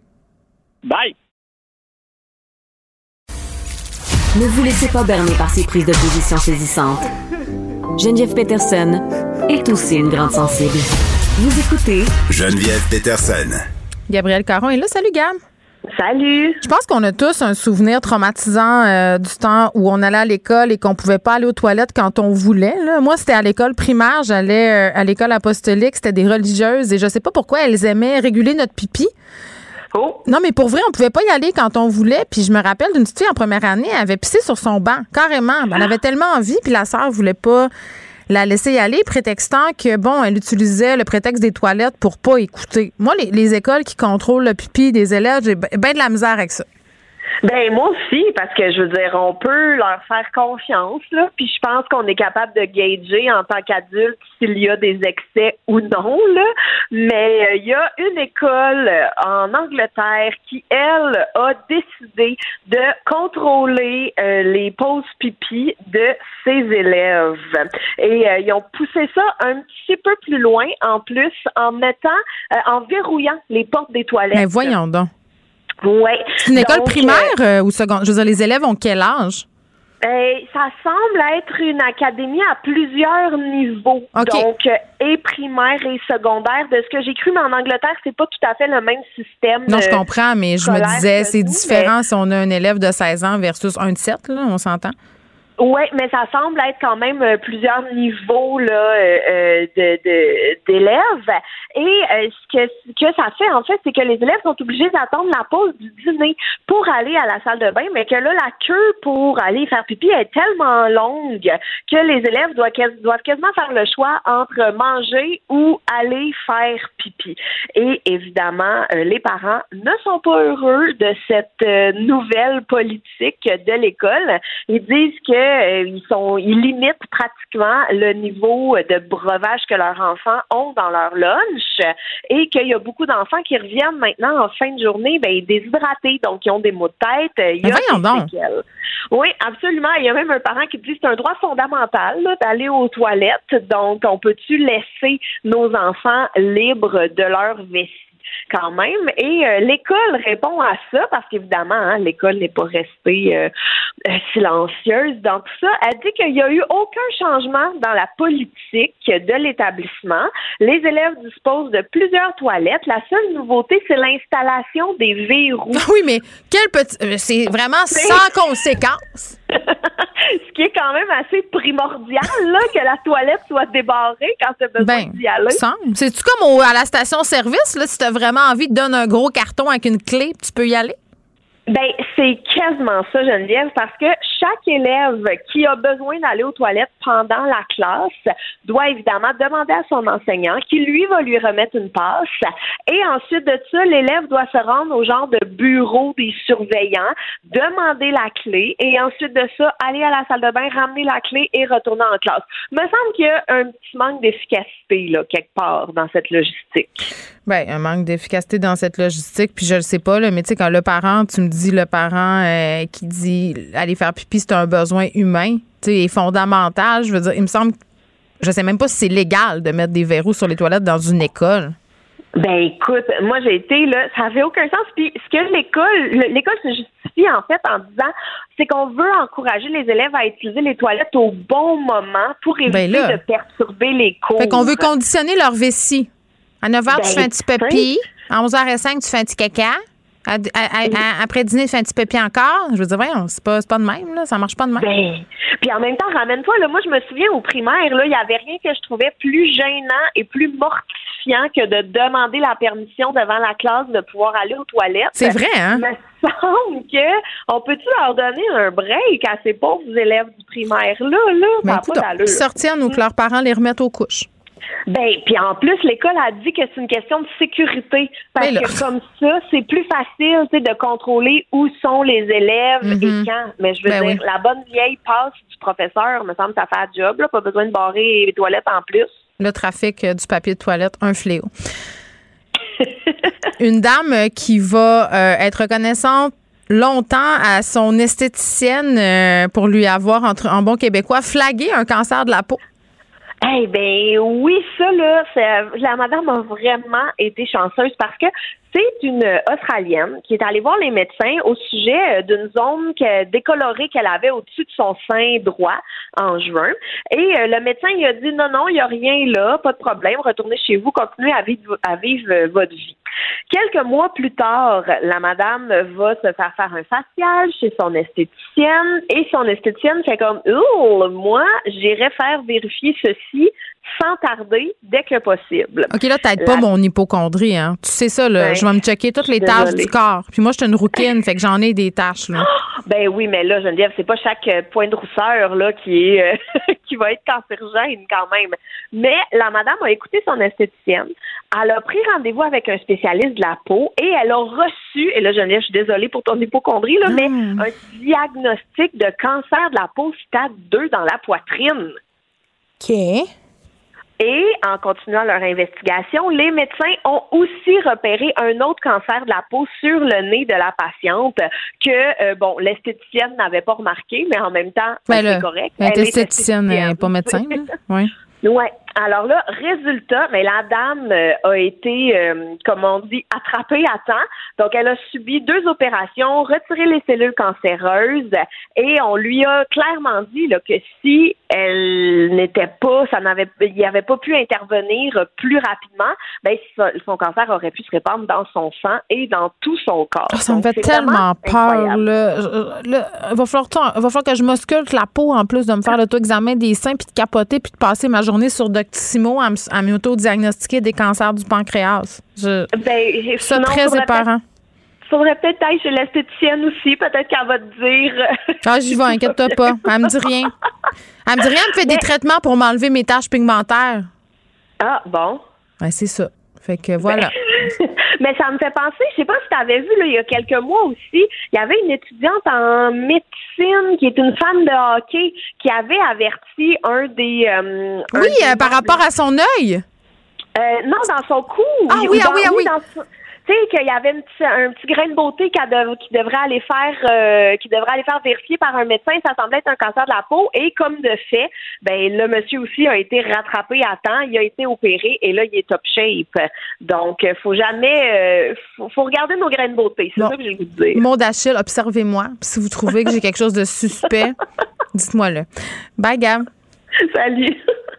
Inspiré de la série Balado, J'ai fait un humain où des personnalités publiques se confient sur leurs histoires de maternité, découvrez maintenant le livre J'ai fait un humain de l'humoriste Gabriel Caron. Un ouvrage où l'autrice raconte avec sincérité et autodérision son entrée dans la vie de maman. Le livre J'ai fait un humain de Gabriel Caron aux éditions Très Carré, disponible sur cubelivre.ca. Vous écoutez Geneviève Peterson. Cube Radio.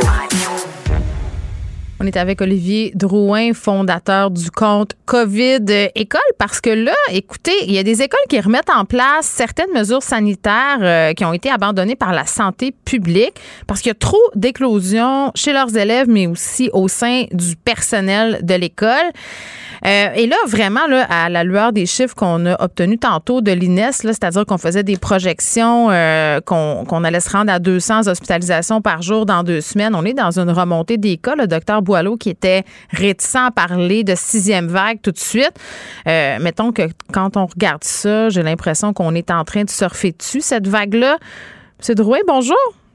Bonjour. Bon, quand même, euh, la santé publique, la Montérégie, euh, bon, qui relève, si on veut, de, qui relève ces écoles-là. -là, c'est l'école internationale Lucille Tisdel à Brossard, euh, école Louis-Philippe Paré aussi. Là, je voyais sur votre page des publications, des lettres qui ont été envoyées aux parents là, pour dire, écoutez, il y a vraiment trop de cas de COVID, euh, on se doit euh, de remettre en place certaines mesures sanitaires. Vous, vous l'observez euh, beaucoup, ce, retour-là, outre ces deux institutions-là? Oui, exactement. Je, l'observe de plusieurs. Même ce matin, il y avait Rosemère High School dans la rive nord avec 54 cas. McGill, l'université avec 473 cas depuis la dernière semaine. On le voit un peu partout, puis ça, ça coïncide avec le retour de la relâche scolaire, donc qui était un peu euh, sur deux semaines à travers le Québec, puis le, port du masque qui a été enlevé le 7 mars. Donc, à peu près sept jours après cette date-là, à partir du 15, 15 à 19 mars là, et jusqu'à aujourd'hui, on, sent cette vague-là remonter. Donc, les cas avaient rebaissé un peu dans les écoles et là, ça remonte euh, d'une façon fulgurante, je dirais. Ouais. Oui, puis c'est fou quand on a parlé euh, des allègements des mesures. Euh, bon, une des premières choses qu'on se disait, puis je pense que c'est vous qui me disiez ça, M. Drouin, pourquoi on laisse tomber le masque? c'est un geste barrière tellement simple qui a prouvé son efficacité. Pourquoi on n'attend pas, justement, un peu après le retour de cette fameuse semaine de relâche? Là, est-ce qu'on est en train de l'échapper? Parce qu'on persiste et signe. C'est ce qui semblerait. 15 euh, avril, on va enlever le masque partout. Là, je ne sais pas si ce sera encore cette situation-là, mais même les enfants euh, trouvaient que ça n'avait pas d'allure. Mon fils de 7 ans disait, ben oui, mais pourquoi c'est si contagieux que ça? Je peux enlever mon masque. Il y a de la confusion, là.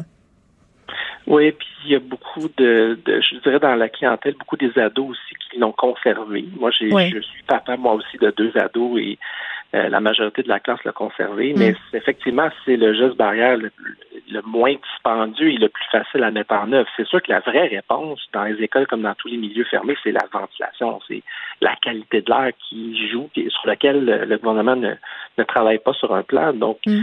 ce, qui, ce qui nous reste à nous comme contrôle sur la transmission, ben c'est ça, c'est le masque, parce que les autres mesures euh, attendent, se font attendre. Mm.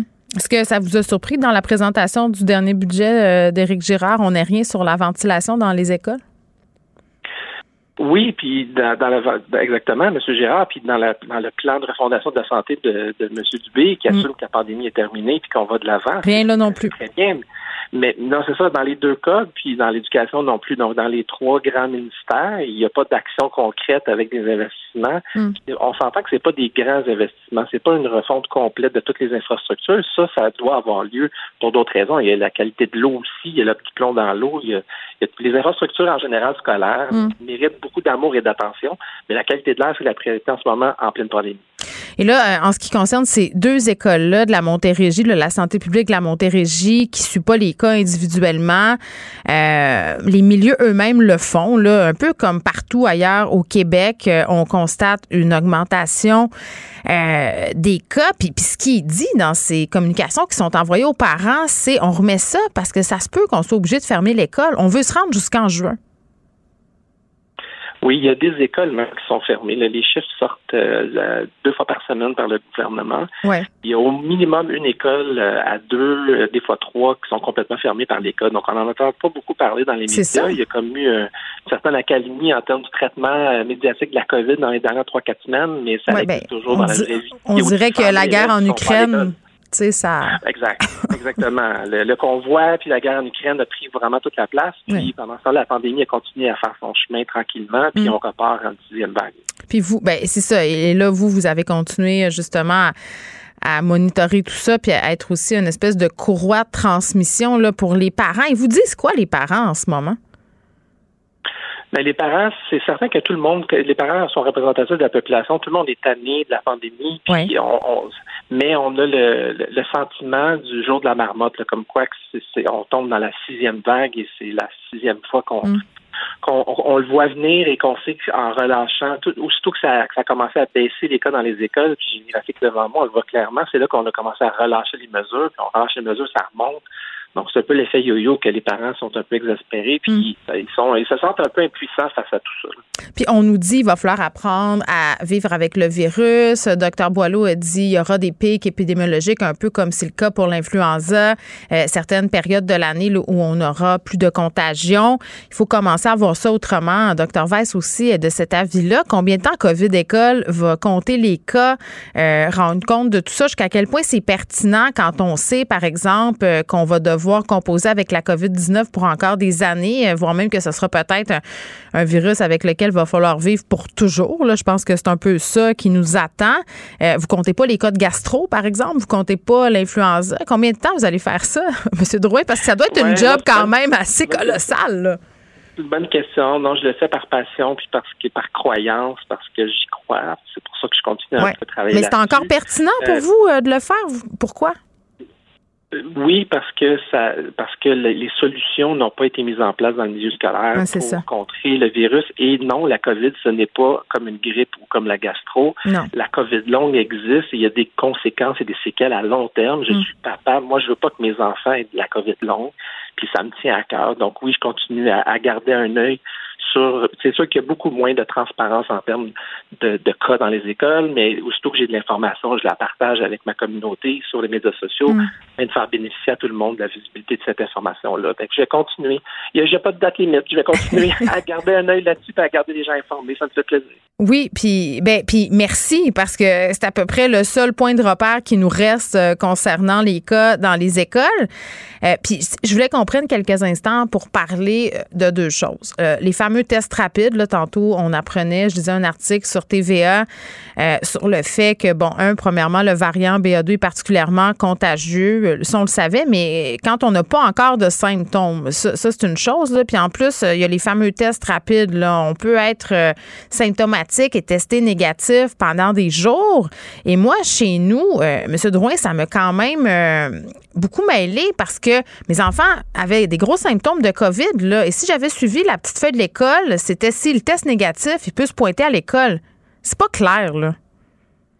Il y, a, beaucoup de confusion. Les parents suivent à la lettre ce qui est indiqué par euh, les, la santé publique, dans le fond, qui est retransmis par le milieu scolaire. Mais effectivement, juste, juste le, yo-yo un peu sur le cinq jours par rapport oh, mon Dieu. Monsieur Boileau a, alimenté un peu cette confusion-là parce que OK, là, on peut-tu se dire qu'on est contagieux. C'est dix jours, là. Arrêtons de dire cinq jours. Tu as un test négatif, après ça, tu as un test positif, ça dure en moyenne 14 jours, la positivité, là, sur un test rapide. On le sait depuis le début, c'est connu depuis le début que la période de contagion. Fait quand les, au début, je pense que c'est Delta Airlines aux États-Unis, puis quand ils ont commencé avec le 5 jours, c'était suite à un lobby euh, de, l'industrie qui voulait que les gens retournent au travail, retournent à l'école, dans la société, le, vivre avec finalement. Mais on l'a vu ce que ça fait, c'est qu'il y a un pourcentage, peut-être 20, 30, 40% des gens qui retournent dans un milieu contagieux. Donc là, ça crée, en ce moment, c'est ce qui se passe. C'est que là, dans les écoles, ben, là, les gens retournent contagieux. En plus, il n'y a plus de masques et c'est un milieu fermé, puis la ventilation peut être améliorée. Mhm. puis il a fait froid, euh, puis il y a eu de la neige, on peut pas ouvrir les Ben oui, c'est la recette parfaite pour euh, la contagion, puis après ça, ces enfants-là reviennent à la maison, contaminent leurs parents, puis si tu as eu Omicron, tu peux avoir BA2, si tu as eu Delta, tu peux avoir Omicron. Donc là, ben c'est ça, il y a des écoles qui sont obligées de fermer, euh, il y en a aussi qui basculent en enseignement à distance, c'est vraiment chacun pour soi. Tu sais, les écoles qui avaient l'impression d'être laissées à elles-mêmes, Là, j'ai l'impression qu'en ce moment, là, euh, elles ont raison de le penser, M. Drouin.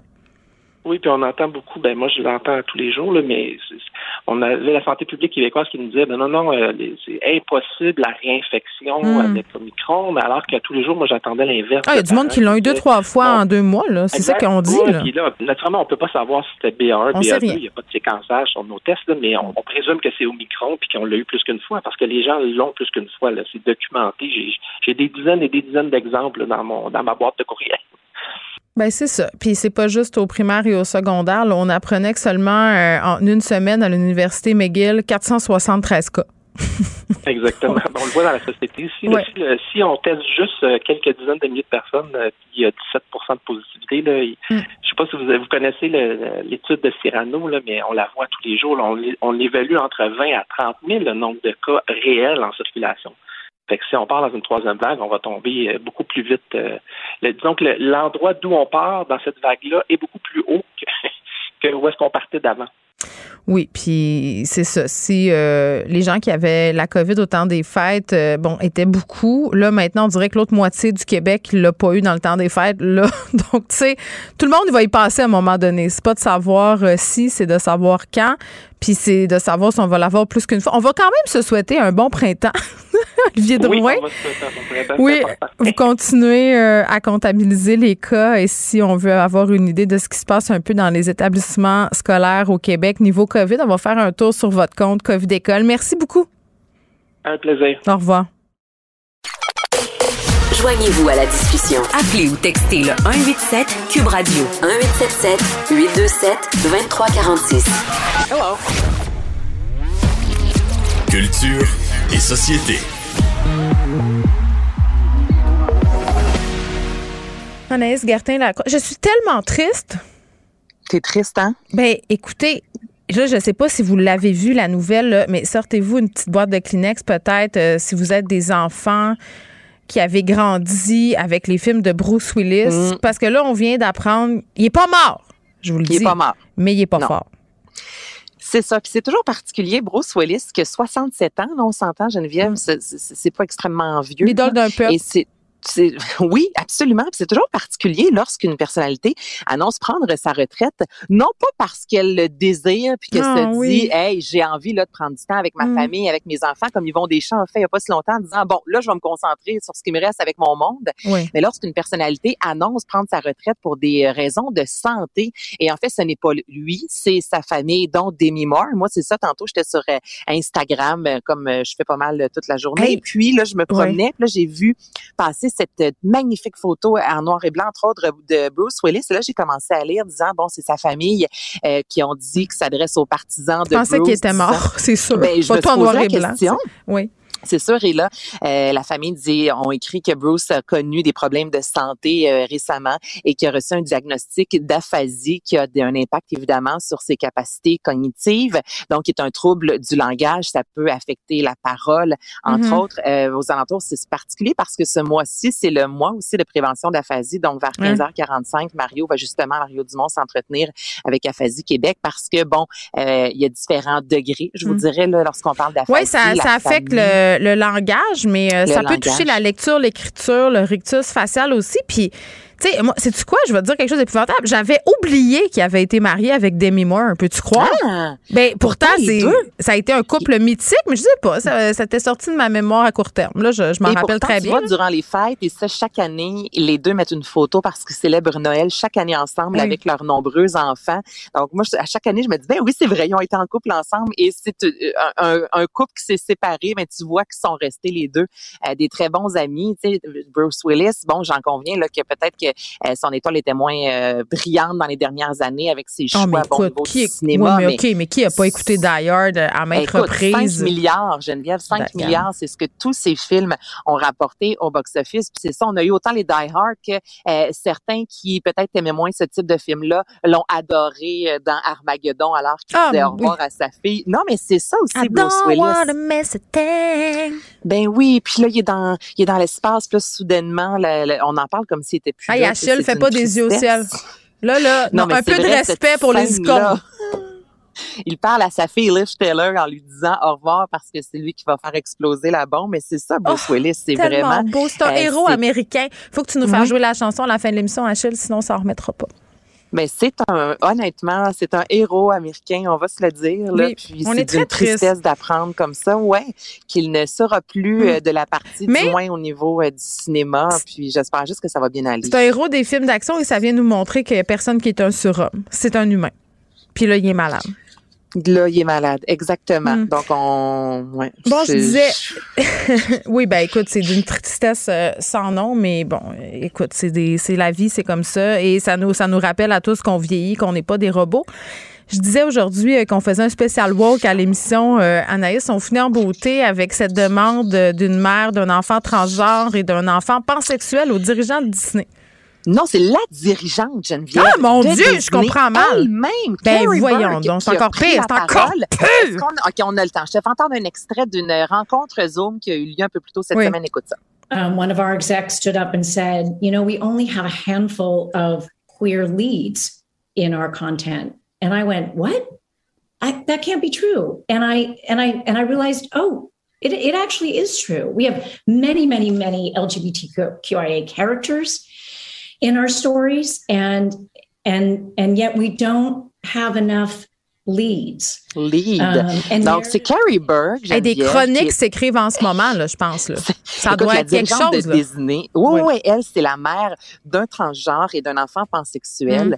Et elle s'est adressée en parlant bon, à Zoom, disant, tu sais, là, c'est pas la dirigeante, mais là, c'est la mère qui s'engage à ce que la moitié de tous les futurs personnages de Disney soient soit de la communauté LGBTQ+, ou de minorités raciales. Et là, par la suite, on a ajouté qu'à partir de maintenant, ici, depuis quelques, je pense même quelques jours déjà, dans les parcs Disney, on ne dit plus hi boys, hi girls, comme on disait, on va, on les appelle soit des amis ou on va trouver un autre nom pour tenter justement de tasser là, tout ce côté genré-là de Disney. Puis évidemment, ça fait écho au fameux euh, mouvement dont c'est gay, euh, cette euh, loi-là là, qui empêche aux États-Unis, en Floride notamment, d'éduquer les mm. enfants au niveau de leur sexualité dans les écoles. Et là, bon, Disney qui avait donné quelques de l'argent, quelques sénateurs et tout ça. Bref, ça a beaucoup brassé avec cette loi-là. Donc là, on a ramené tout d'abord dans Toy Story un baiser entre deux hommes qui avait été enlevé à l'écran. Finalement, c'est de retour. Et là, de voir comme ça cette dirigeante-là,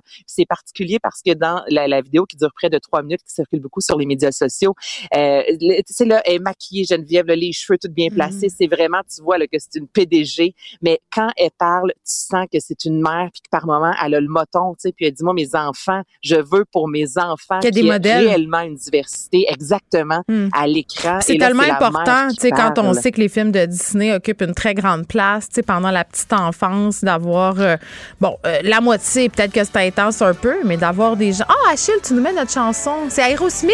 Aerosmith. Ah, mais c'est ça, on, veut des histoires d'amour, mais il n'y a pas juste les histoires d'amour que Disney nous présentait avec Exactement. le prince qui vient sauver la princesse qui est une soie belle et tais-toi, tu Donc, c'est ça. Bruce Willis, Disney, c'est c'est une grosse journée au niveau culturel. Moi, j'ai hâte au titre des chroniques euh, de demain. On veut voler l'enfance des enfants. Ah. On veut que tous les personnages ne soient ah, plus genrés. Pas dis, Geneviève, j'entends pas. Tu rentres, tu rentres dans un long tunnel? Tu rentres dans un long tunnel? OK. Oui. le tunnel euh, des identités de genre. Je te laisse aller. Et voilà. Bye, Anaïs. Merci à l'équipe de recherche, Maude Boutet, Frédéric Mockel, Luc Fortin, Achille à la mise en onde et à vous, les auditeurs. Merci d'être là tous les jours. On se demain à 13h. Je vous laisse avec Mario. Cube Radio.